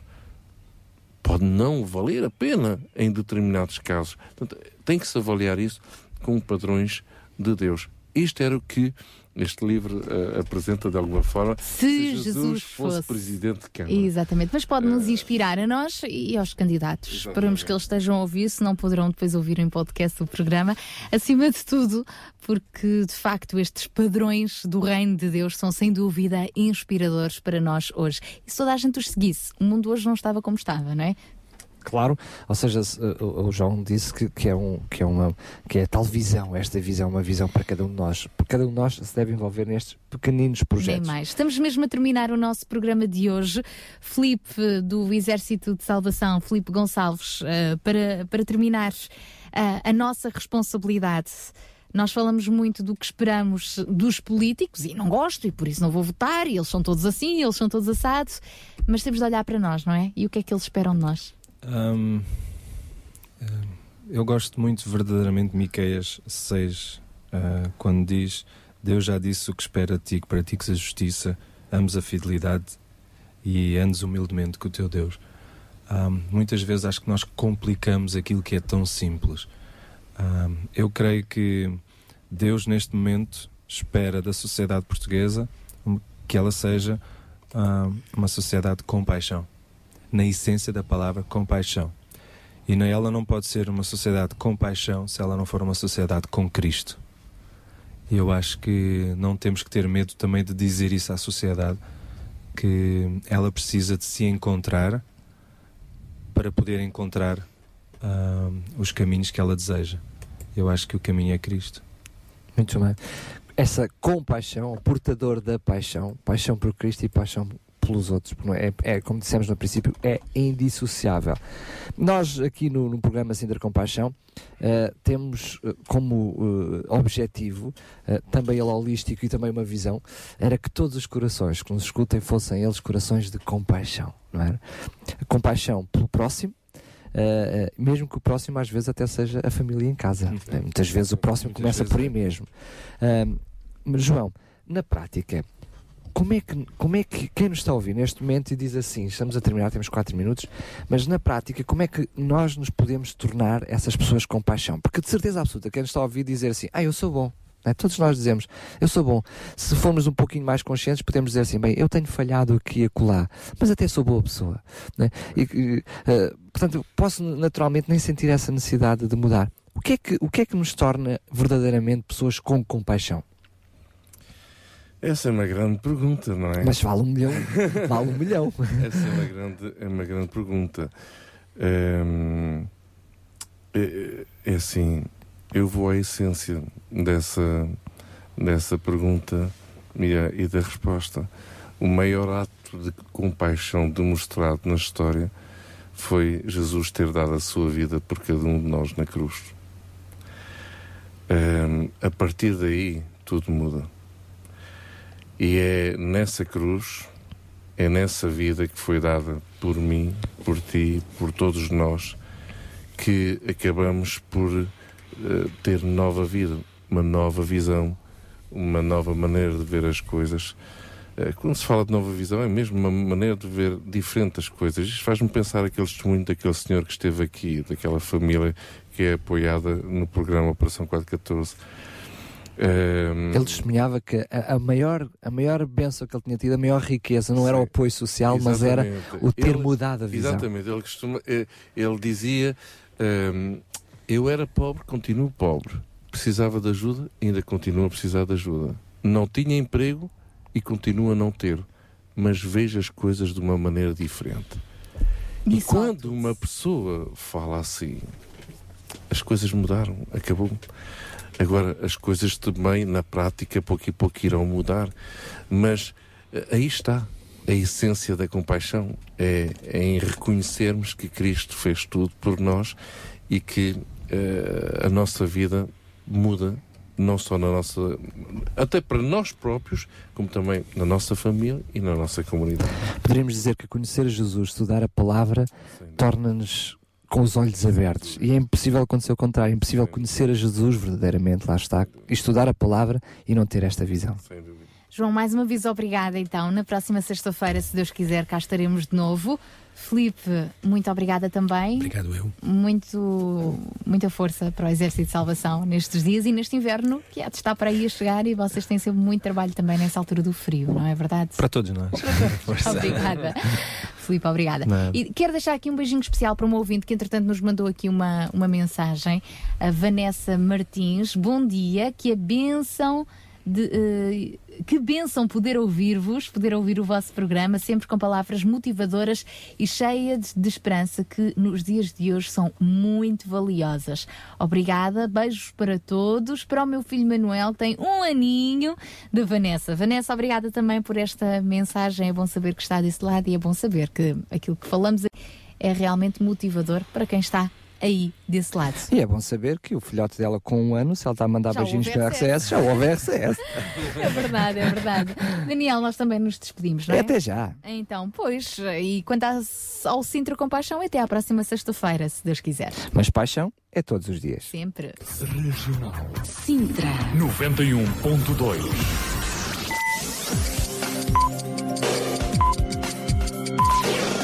São 11 horas. Sabia que em Sintra, cerca de 10 mil alunos do primeiro ciclo e pré-escolar são carenciados e que duas famílias por dia vêm as suas casas penhoradas? Todos os dias há alguém a precisar de ajuda e você pode ser a solução. Sintra Compaixão, o programa da RCS que abre portas à solidariedade. Sexta-feira, das 8 às 11 da manhã. Sintra Compaixão, Contamos consigo.